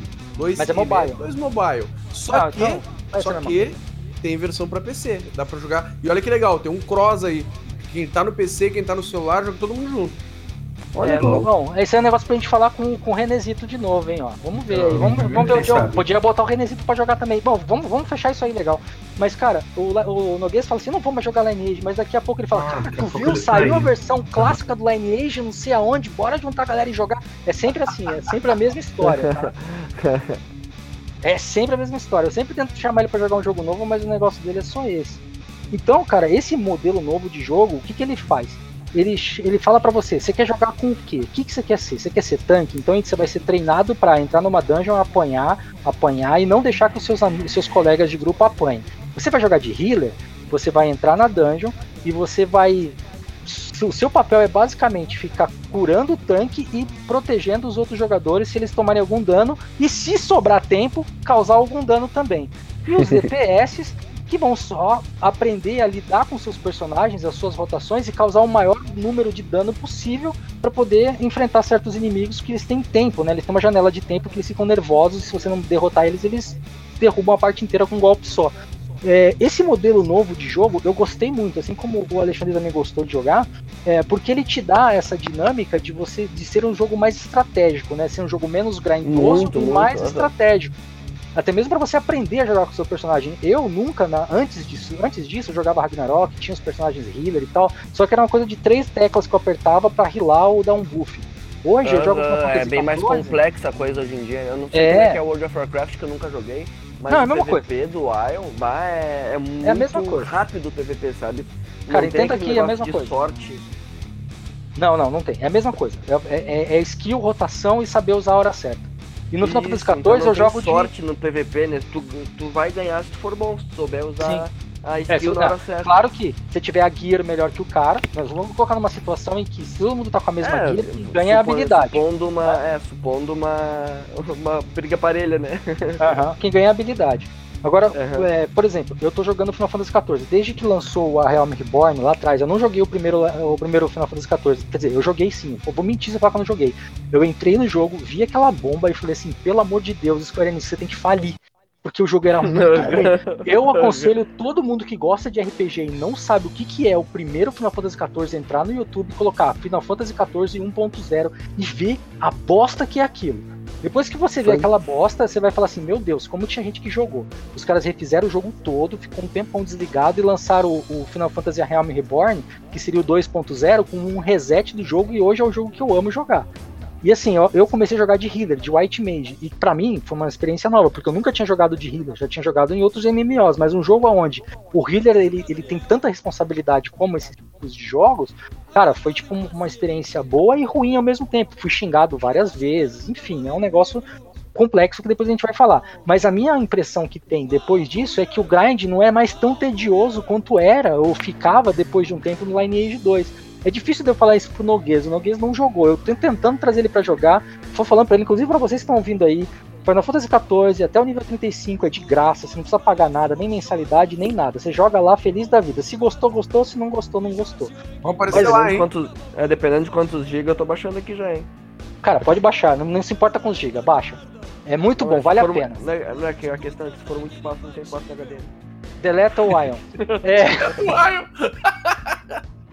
Bah, Cara, o Ion tá enorme, mano. Na época que eu comecei a jogar, o Ion era, sei lá, 20 GB, 30 não, mas é coisa de Deve 30 tá quase gigas. hoje. 80 já essa merda. Não, não, ele é coisa de 30 gigas só, máximo. 39 no máximo. Cara, mas é um jogo muito bom. História, história ele é Final Fantasy, então, tipo, não tem nem o que falar, ele é um Final Fantasy. É, a história é. história, ele Final é um- Fantasy é. é. É, as raids são sempre relacionadas a alguma coisa de algum Final Fantasy antigo, né? Ou alguma, alguma joint venture. Por exemplo, de- dessa, dessa versão agora, a raid ela é uma joint venture com o Nier Automata. Então você vai jogar no Olha mundo só que irado. Automata. É. Só que dos outros, das outras, por exemplo, do A Realm Reborn, era, se eu não me engano, era do Final Fantasy 2, que era aquele Cloud of Darkness, que era o inimigo do, do 3.0, o Heaven's Ward. Deixa eu lembrar o que que era. Hum, esse eu não vou lembrar o que que era, mas era de outro Final Fantasy também. E, e o- Ah, a última legal. versão antes dessa foi do Final Fantasy Tactics, que foi um negócio que, tipo, cara, quando eu vi a primeira vez eu quase chorei. Pra mim, o melhor Final Meu Fantasy é o Tactics. E você encontrar Na ali minha o Hansa de novo, sabe? Você encontrar o Hansa de novo, o Meu. Agrias. Cara, foi demais. Tô até tremendo enquanto eu falo isso. Cara, é demais. Foi muito bom. muito bom mesmo. Então, se você gosta de Final Fantasy, gosta desse tipo de MMO, vai lá, joga que vale a pena. E se quiser, manda e-mail pra gente lá e a gente você joga comigo, sabe que servidor que eu tô jogando. A gente joga junto. Eu tenho um personagem em quase todos os níveis máximos, posso ajudar de todas as classes possíveis. Mas enfim, é, quando mudou isso, eu gostei dessa tática, entendeu? Desse estilo tático de jogo. Que é um jogo que tipo, é muito mais prazeroso você terminar uma raid, que não é só você parar e ficar batendo, não, cara. Tem que saber sair do inimigo a hora certa. Você tem que saber Uhum. a hora de usar a skill certa. Você tem que saber, no caso do DPS, saber a rotação certa. O tanque, que hora que ele vai popar os negócios de defesa dele, que aumenta a defesa e a absorção de dano. Entendeu? Isso pra Aham, mim e foi as muito habilidades legal. de resistência também, de, de Sim. status. Sim, demais. Então, assim, Alexandre, você que é o nosso convidado e Quando- joga isso, cara, fala a sua experiência sobre esse tipo de, de RPG. Ah, não, não tenho. Não sei nem por onde começar em tanta coisa.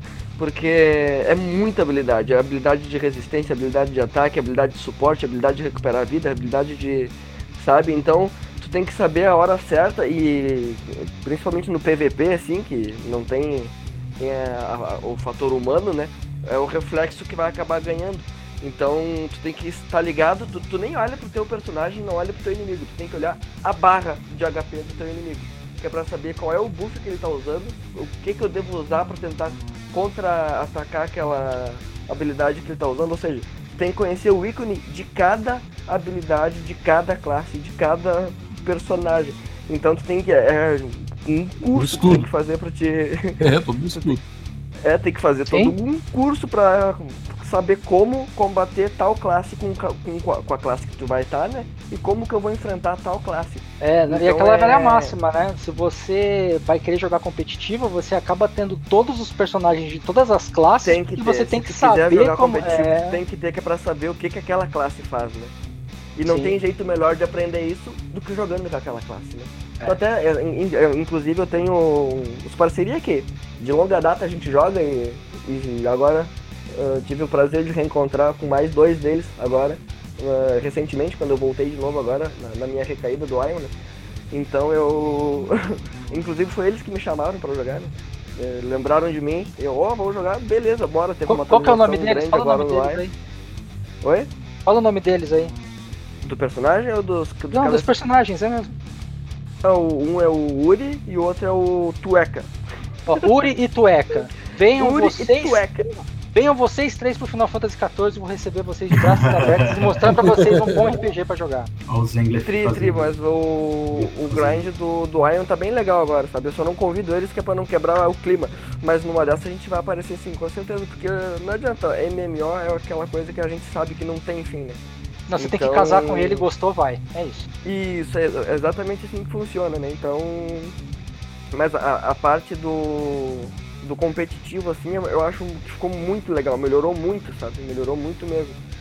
E a, a parte de conseguir o- os equipamentos e a- o grinding para as equipes, então a- eu acho que teve uma boa melhorada, assim, do- da época do Lineage, quando eu joguei, que tinha que craftar tudo, né? E uma das.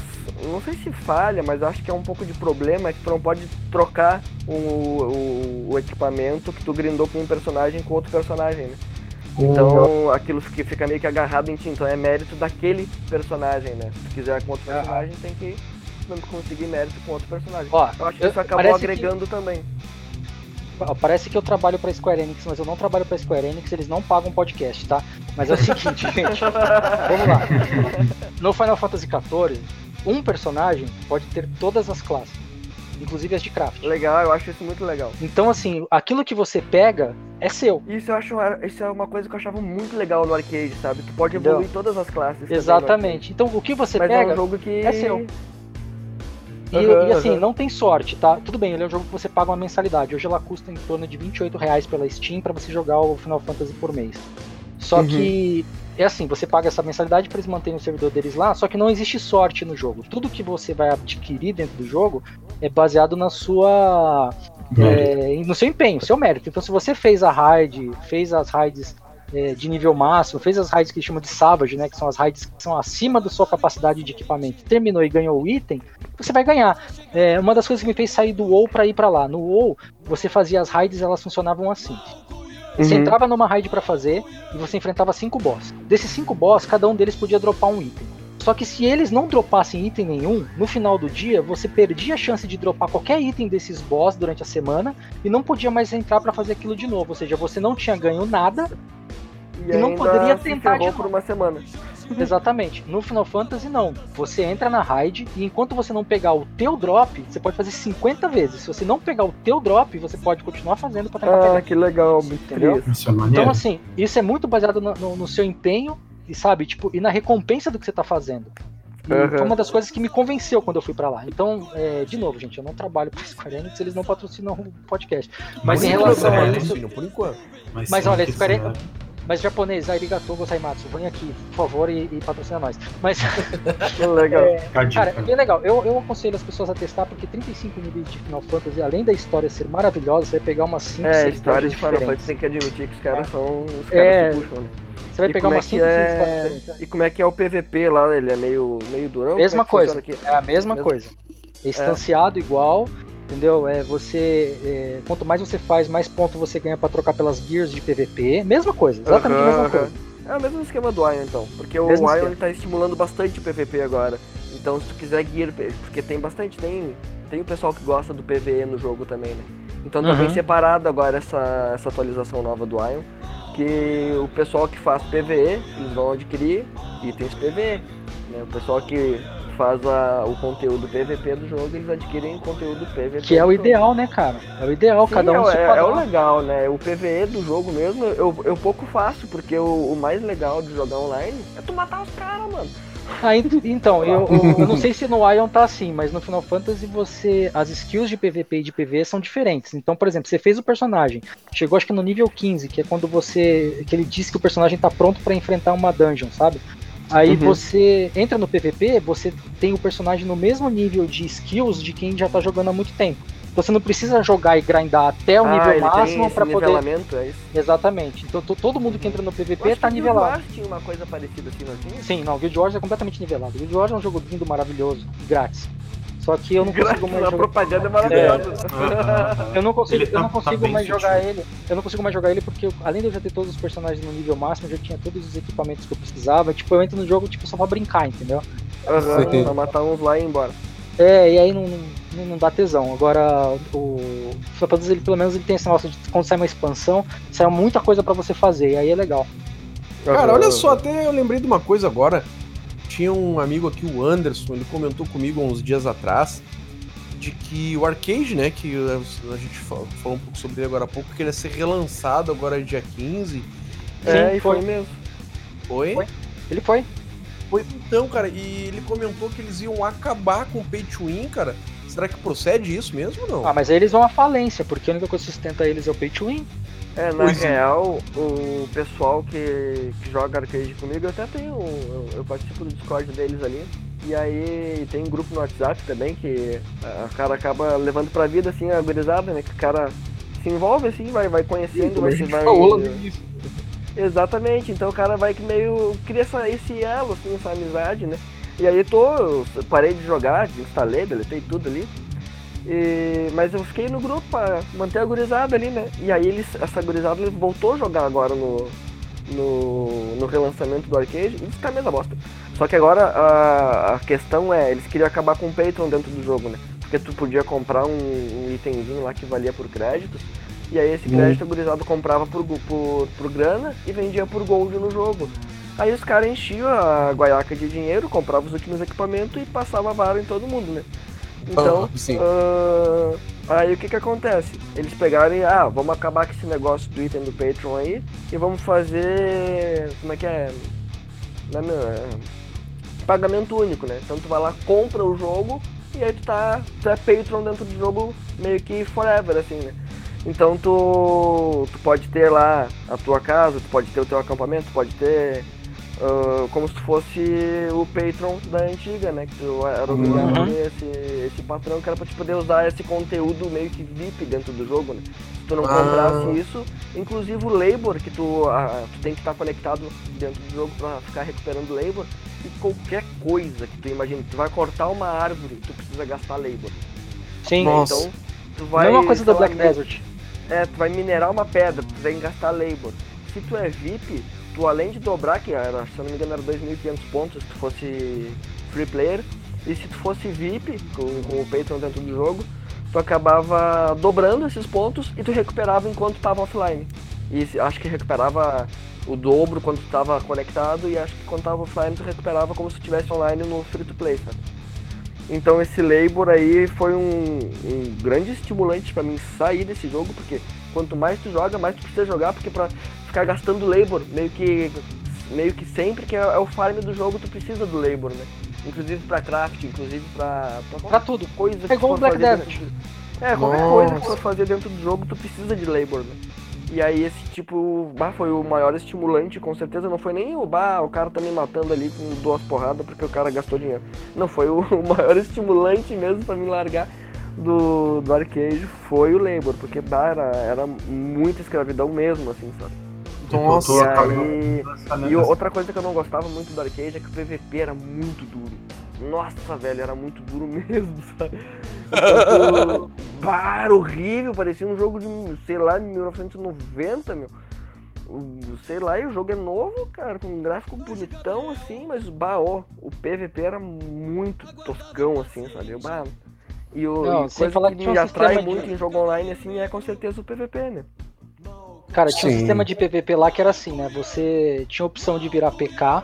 Aí se você matasse algumas pessoas injustamente, você ia ser julgado pela comunidade, mas o cara queria ser julgado pela comunidade pra ele virar um No tipo arcade, de né? fora da lei, é, virar um tipo de fora da lei pra poder ter acesso a algumas outras skills, ou alguma coisa lá que ele tinha que ele só podia se ele fosse um fora da lei. Só que o negócio ficou Uhum. tão descambado, descambado, que os caras davam PK, vinha o julgamento, o cara lá era inocente. Tipo, Aham. Tanto que tu tava de boa assim jogando e quando vê vinha ali um.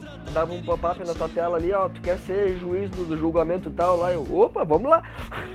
eu acho que tu ganhava alguma coisa também, porque tu ia lá acabar avaliando o caso, né? É, mas aí os caras davam inocente, só pro cara não. Ah, o cara deu PK porque ele quer entrar. Não, não vou dar, não. Inocente.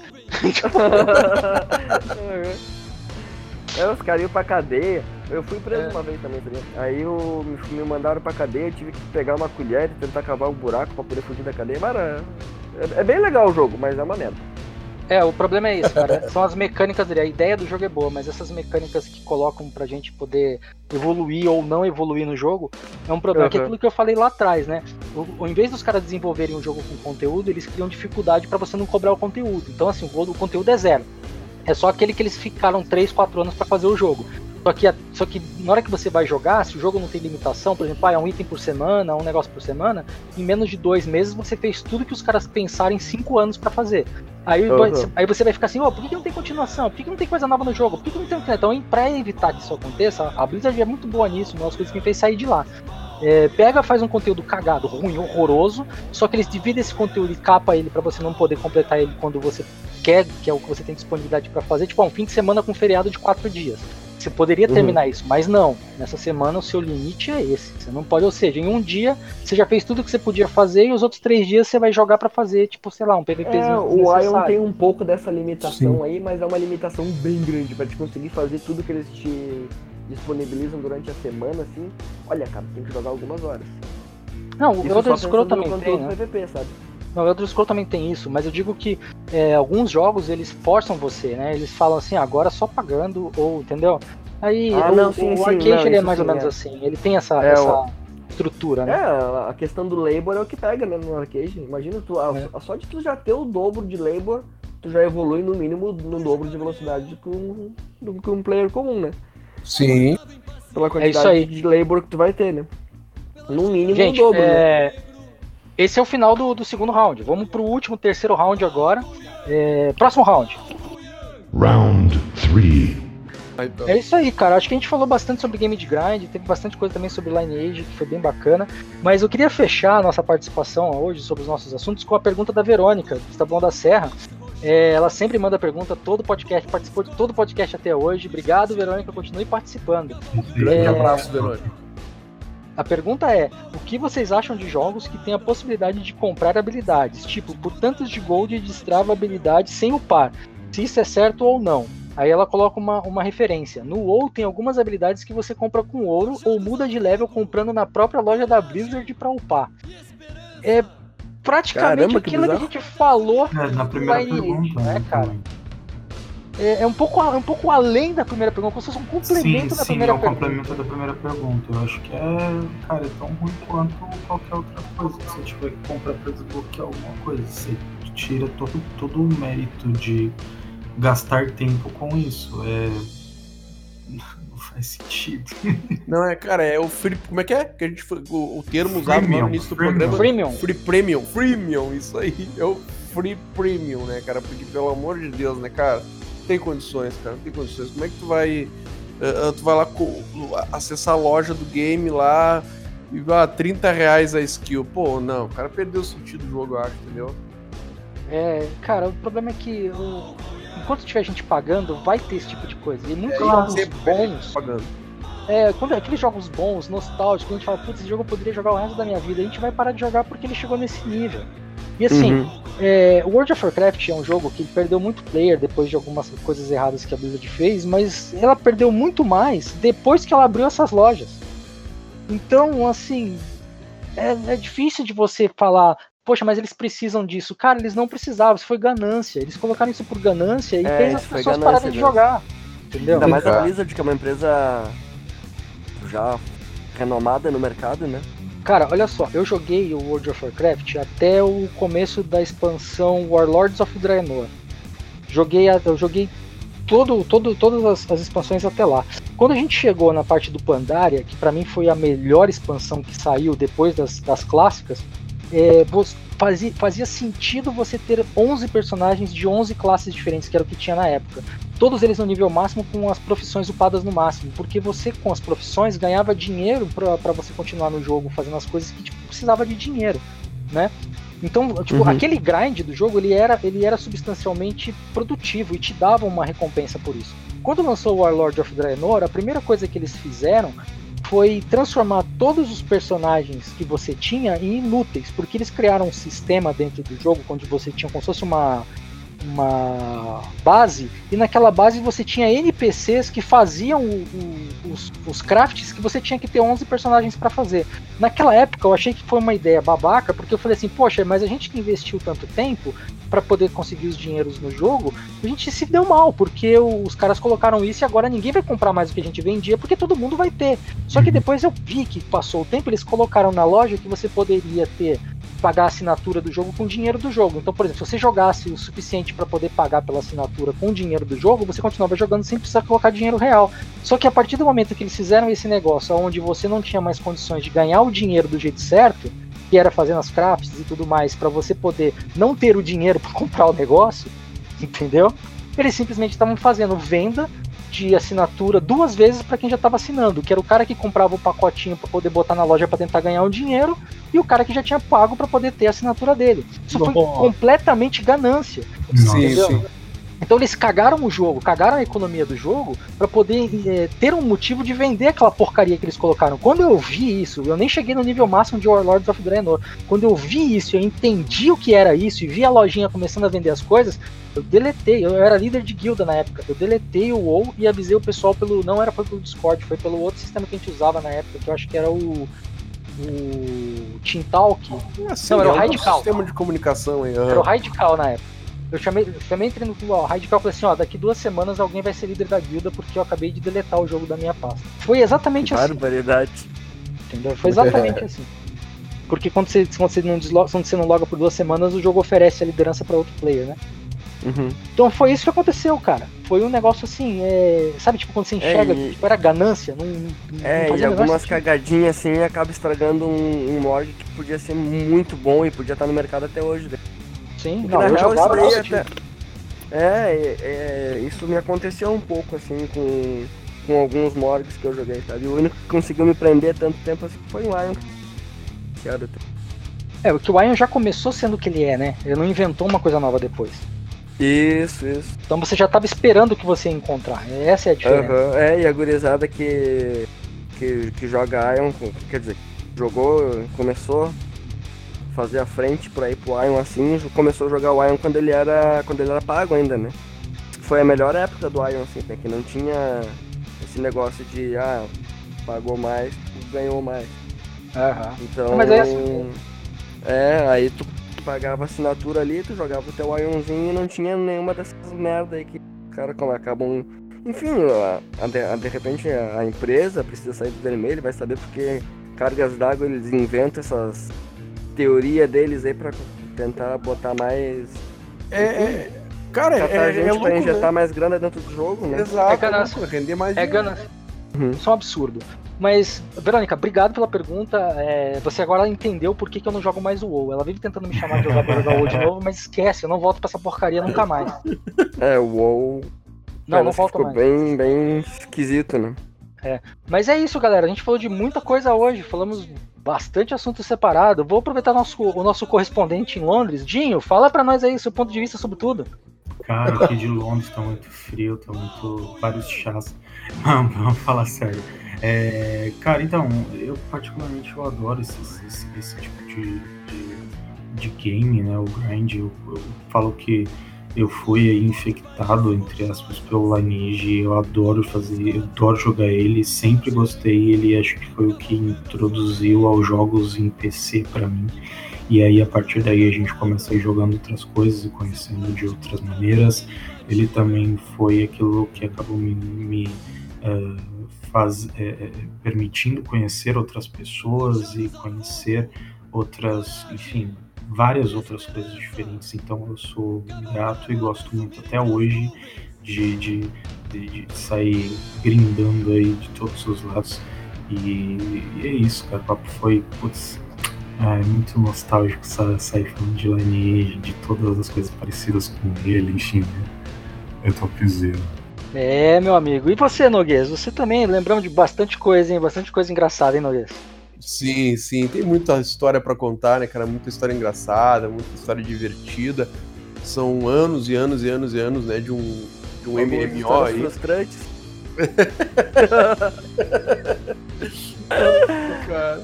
Mas, é, né, como eu disse, são muitos anos aí de muitas histórias, né, cara, que uh, vão ficar aí pro resto da vida. São amigos que surgiram e esses são também pra, pra vida toda. Tô com dois deles aqui no canal agora, né, que são frutos de um MMORPG e que tenho certeza que vão estar aqui me acompanhando por muitos e muitos anos ainda.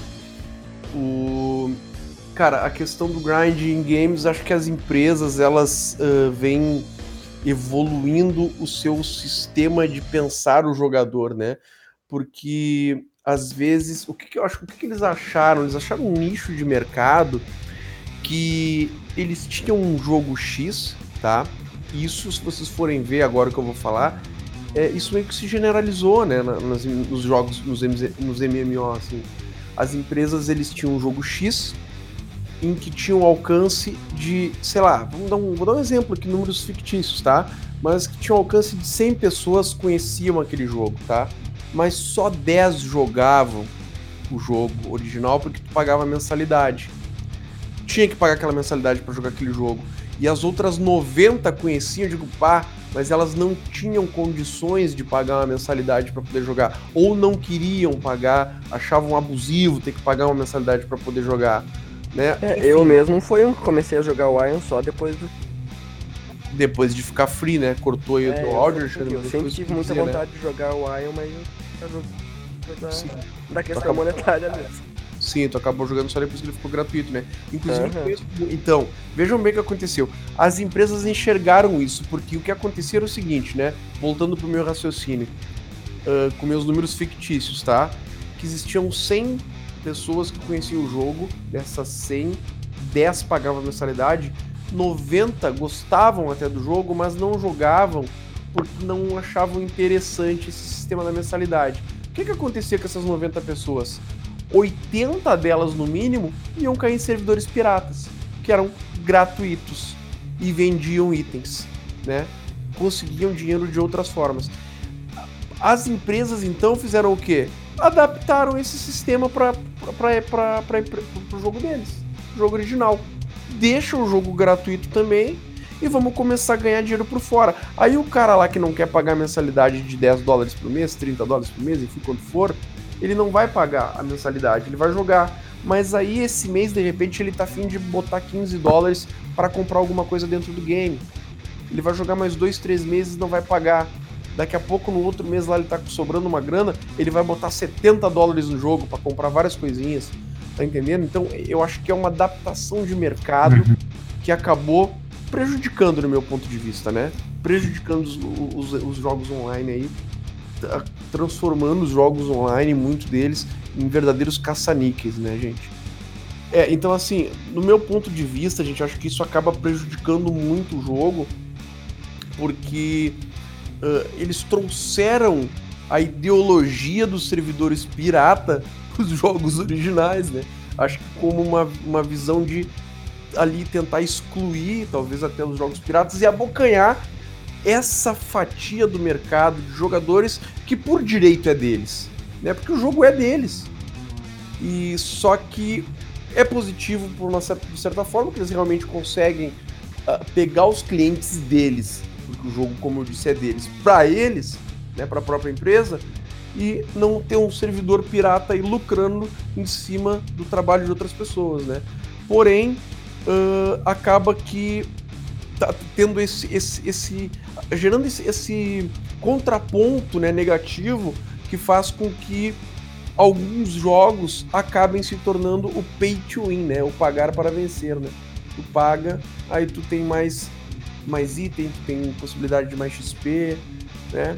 Enfim, né? É um, é um problema, eu vejo, vejo como um problema isso hoje e que talvez pudesse ter alternativas aí para as empresas talvez deixarem os jogos gratuitos, né, para que todos possam acessar, mas que também não interfiram tanto no, no, no na mecânica do jogo, na, na, economia do jogo, né, com o dinheiro real, que o dinheiro real não pudesse atrapalhar, né, digamos assim, o game.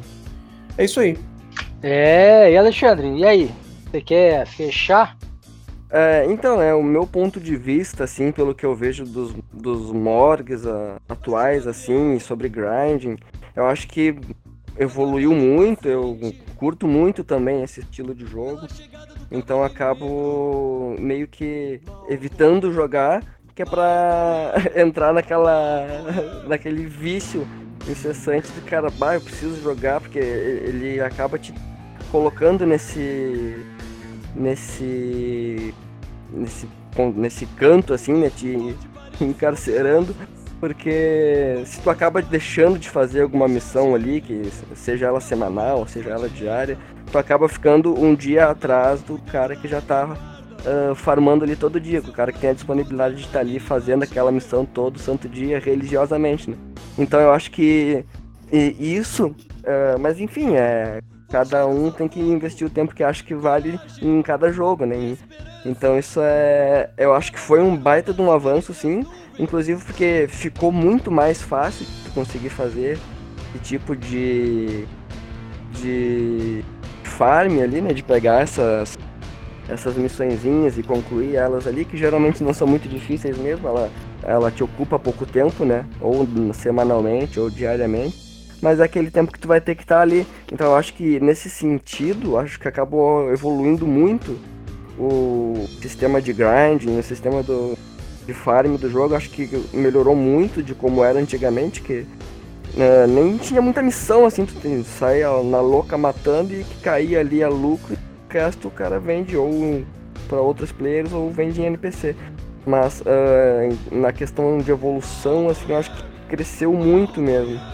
E a parte de, inclusive fazendo um, um link com, com, com o que meu mano falou, foi de, eu acho que foi, é um, uma maneira que as empresas conseguiram de não fechar as portas completamente e, e deixando o jogo gratuito, mas oferecendo outros serviços dentro do jogo que eles pudessem eles pudessem enfim pegar a grana que é quem mete uma empresa para perder dinheiro então eles pegam de uma maneira meio errônea, talvez, dependendo os morgs, é, é, como tu falou, é do, do WoW, né, que estavam vendendo habilidades, então acho que algumas coisas são meio forçadas, eles forçam a barra, então acaba meio que estragando o gameplay de quem acaba não investindo o, o, a grana do jogo, né.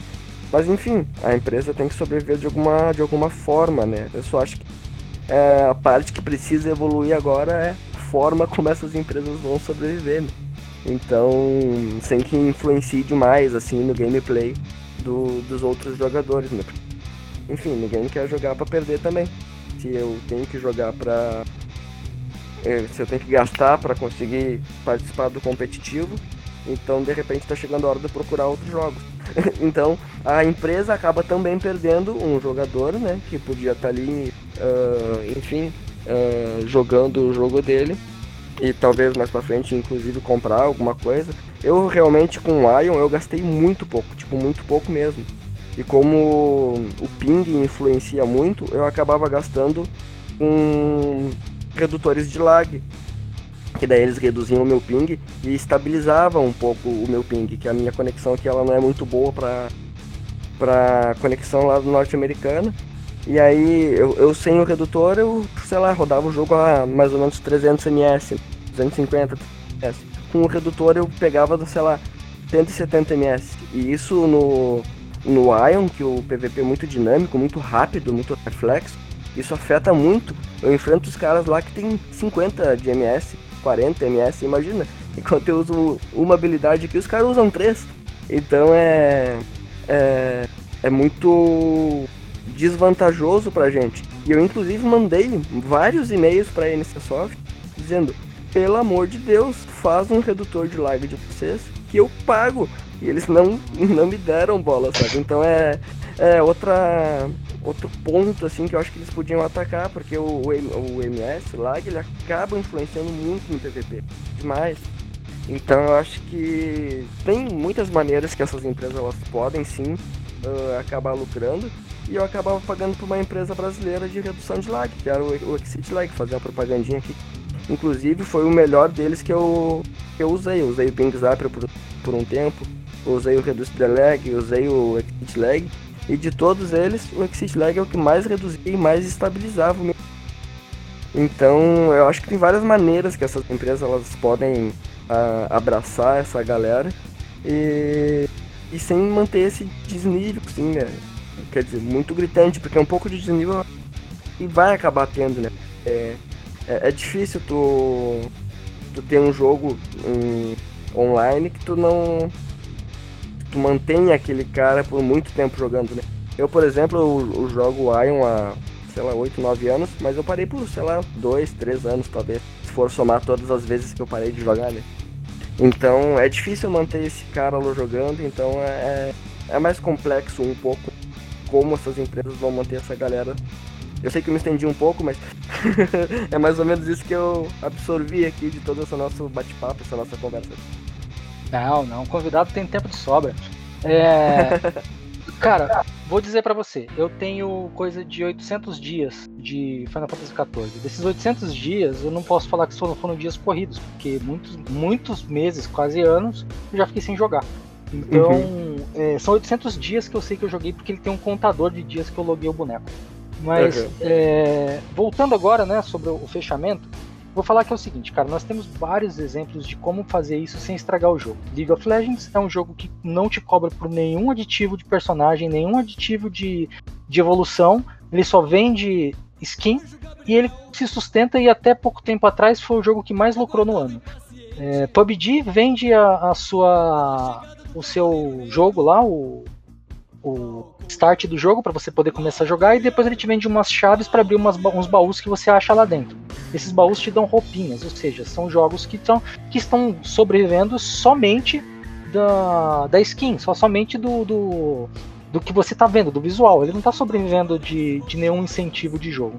Aí a gente pega agora os lados do, do MMO, que é um jogo que tipo, ele tem um grind e ele é feito para ser assim, ele é feito para ter esse grind, e aí a pessoa até para e pensa da, da, da forma mais é, nobre possível, não, mas é aquele senhor que já começou com a gente novinho, mas agora ele já é um pai de família, ele trabalha, ele precisa trabalhar, ele não tem tempo para jogar, então vou botar para vender aqui para ele um sisteminha onde ele vai poder comprar para melhorar o XP dele. Só que ele não tá vendendo só para esse cara, ele tá vendendo para esse cara e pro cara que tá lá o dia inteiro também.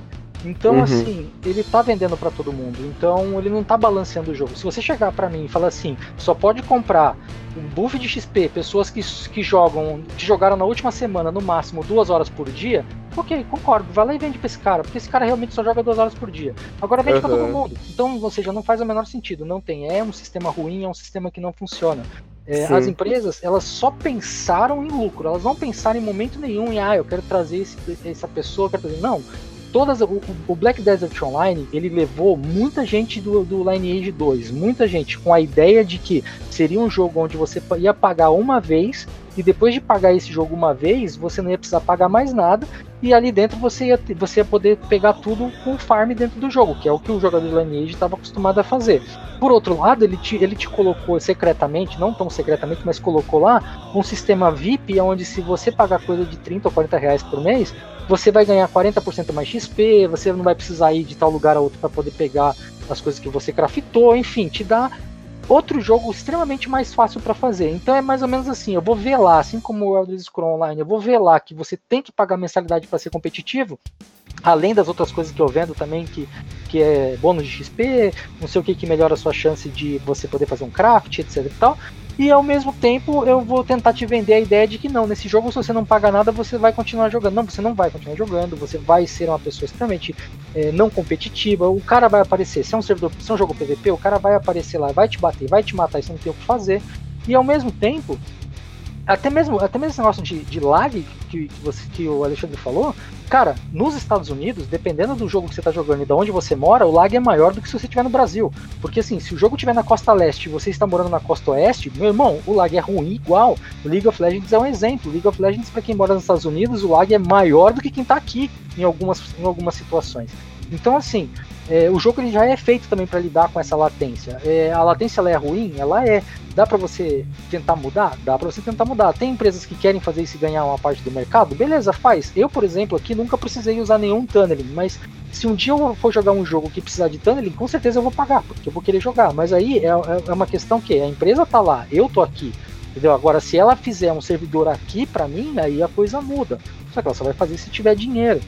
Mas enfim, voltando ao, ao assunto do grind, o grind é, é, é, é uma coisa que ela é feita para ser assim. É para você perder um determinado tempo do dia, para você ir lá fazer o um negocinho e depois de um tempo, um mês, dois meses, um ano, três anos, você olhar para trás e falar assim: caramba, quando eu cheguei aqui era tudo mato. então, então é, é, é para isso que serve, né? É, mas é isso, gente. É, cara, foi muito bom esse papo. Eu acho que eu falei mais do que todo mundo, porque eu sou o cara que mais joga jogo de grind nessa, desse grupo aqui. Por mais que a gente jogou muito tempo Lineage, de lá pra cá eu conheci outras formas de vício, quer dizer, de grind. E continuei jogando. Mas é isso aí, cara. É, foi, bem, foi bem legal mesmo. É, gostei muito. Final round. E cara, se você quer participar, se você quer mandar e-mail pra gente, se você quer falar com a gente pelo grupo ou quer entrar em contato pelo WhatsApp, anota aí nossas redes sociais. No Facebook, Papo de Gamer Podcast. No Gmail, castpdg.gmail.com. De novo, hein? castpdg.gmail.com. E o nosso WhatsApp que fica na mão do Noguês. Você vai mandar direto pro Noguês. Noguês, qual que é o número do WhatsApp? Código de área 5199996 8286. Estou aguardando suas mensagens. É isso aí. E Noguês, aonde a gente te encontra, Noguês? Meus amigos, arroba Fernando Noguês para o Twitter, Facebook e TikTok. Arroba Real Noguês no Instagram. E a minha principal fonte de comunicação com todos vocês, que é o YouTube, youtube.com barra Fernando Noguês. Aguardo vocês lá. E você, Dinho? Bom, vocês me encontram padrãozoeira, arroba Dinho Cardoso, Instagram e Twitter. E vocês me encontram segunda a sexta a partir das 20 horas lá no fb.g canal do Dinho, as livezinhas mostrando que acontecem uh, nesse período. E também vocês podem dar uma passada marota lá no YouTube, Dinho Cardoso, Dinho com U, uns vídeos bem maneiros, bem editados, bem legais e. É, o Alexandre é músico, então você pode encontrar ele em qualquer bar da sua região. Mentira, Alexandre, onde a gente encontra você? aonde, aonde nós encontramos você, Alexandre? Ah, geralmente aqui em casa. Achei que faço um café, alguma coisa De dois, né? É. Ah, a gente tá com um trio de rock clássico aqui, que é onde eu tô, mesmo, onde eu tô mais injetando as minhas forças atualmente. Inclusive é o que tá me... o meu tempo de jogo. E a gente tem a página no Facebook também. E lá a gente posta assim o, o material que a gente acaba coletando, porque infelizmente a, a, gente acaba sendo os músicos, os road, o cameraman, o mesaman, então acaba sendo meio corrido, né? Então a, a gente sempre tem um, alguma, algum registro que a gente deixa uma câmerazinha em algum lugar capturando a, algum momento ali, né? E aí alguma coisinha de, de cada show que a gente faz aqui na região a gente acaba postando por ali, é por onde acabam, uh, enfim, tipo, vendendo o nosso trabalho, né, para posteriores apresentações. Né? Se vocês quiserem seguir lá no, no YouTube ou no, ou no Facebook, a gente pode ser encontrado lá como arroba SweetCala. No Instagram a gente está como arroba SweetCalaTrio e no YouTube nossa página é barra SweetCala. Aí a gente sempre acaba tentando carregar um pouquinho desse, desses momentos das nossas apre- apresentações para alguma dessas, ou às vezes para todos esses canais, né? E aí a gente acaba sempre divulgando um pouco lá do nosso trabalho. É isso aí, gente. E finalmente nos encontramos em rock clássico alguém que toca Raul. Raul. Infelizmente eu vou acabar tendo que desmanchar um pouco, porque o nosso rock clássico é o clássico mesmo, lá de onde nasceu, né? Pouco na Não é possível, não é possível. Nada é mais clássico do que Raul Gil. Ele se tornou clássico já, né? Mas Nada é mais clássico que Raul Gil. É isso aí, gente. Então, veja lá, é suíte de doce, hein? Suíte doce em inglês. Suíte cala e suíte cala trio. Gente, olha lá, vale a pena. É muito bom Cala mesmo. com dois L's, né? cala com dois L's, exatamente. Cala com dois L's, não pode esquecer dos dois L's. É, é isso aí, pessoal. Então, pessoal, agora não esqueça, né, que dá pra, pra gente falar com vocês, mande os nossos, mande e-mails pra gente, mande mensagens no WhatsApp, mande no nosso grupo. E o assunto da semana que vem é um assunto quente, polêmico. Nós vamos falar de histórias dos jogos single player. Cara, história dos jogos single player. Vai ter muito God of War pra gente falar aqui. Eu lembro até que o primeiro vídeo que eu, o primeiro vídeo que eu pedi pro Noguês fazer pra uma join que a gente ia fazer no passado foi exatamente sobre God of War. Mas é isso aí, galera. Muito obrigado. Obrigado mesmo de coração. Obrigado a vocês, Noguês, Dinho, Alexandre. Obrigado, obrigado mesmo. Obrigado pelo convite. Valeu, mano. bem bacana mesmo. Gostei, foi bem legal. E é isso aí, pessoal. Não esqueça da gente. Eu sou o Zenglaf e esse foi o Papo de Gamer.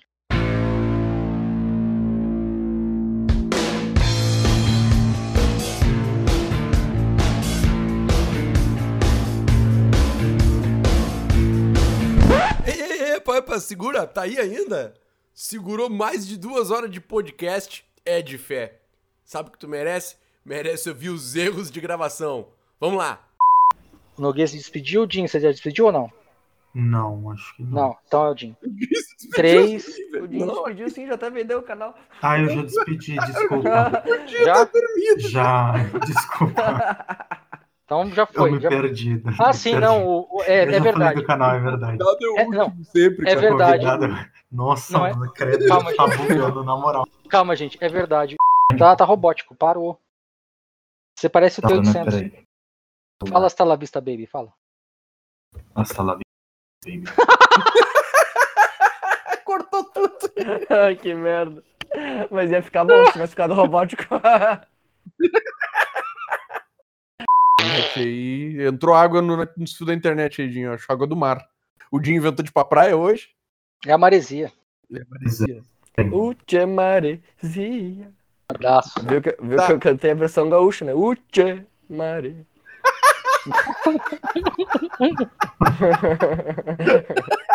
Oxe, parece. Nossa, Meu Deus do céu.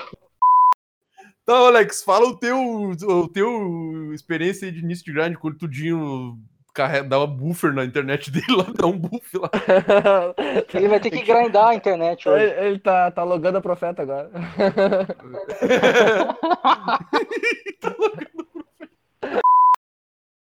Quebrou todo o clima. Quebrou todo o clima. Eu falando. Foi Passou o. Gasparzinho. Baixou o Gasparzinho. voltou.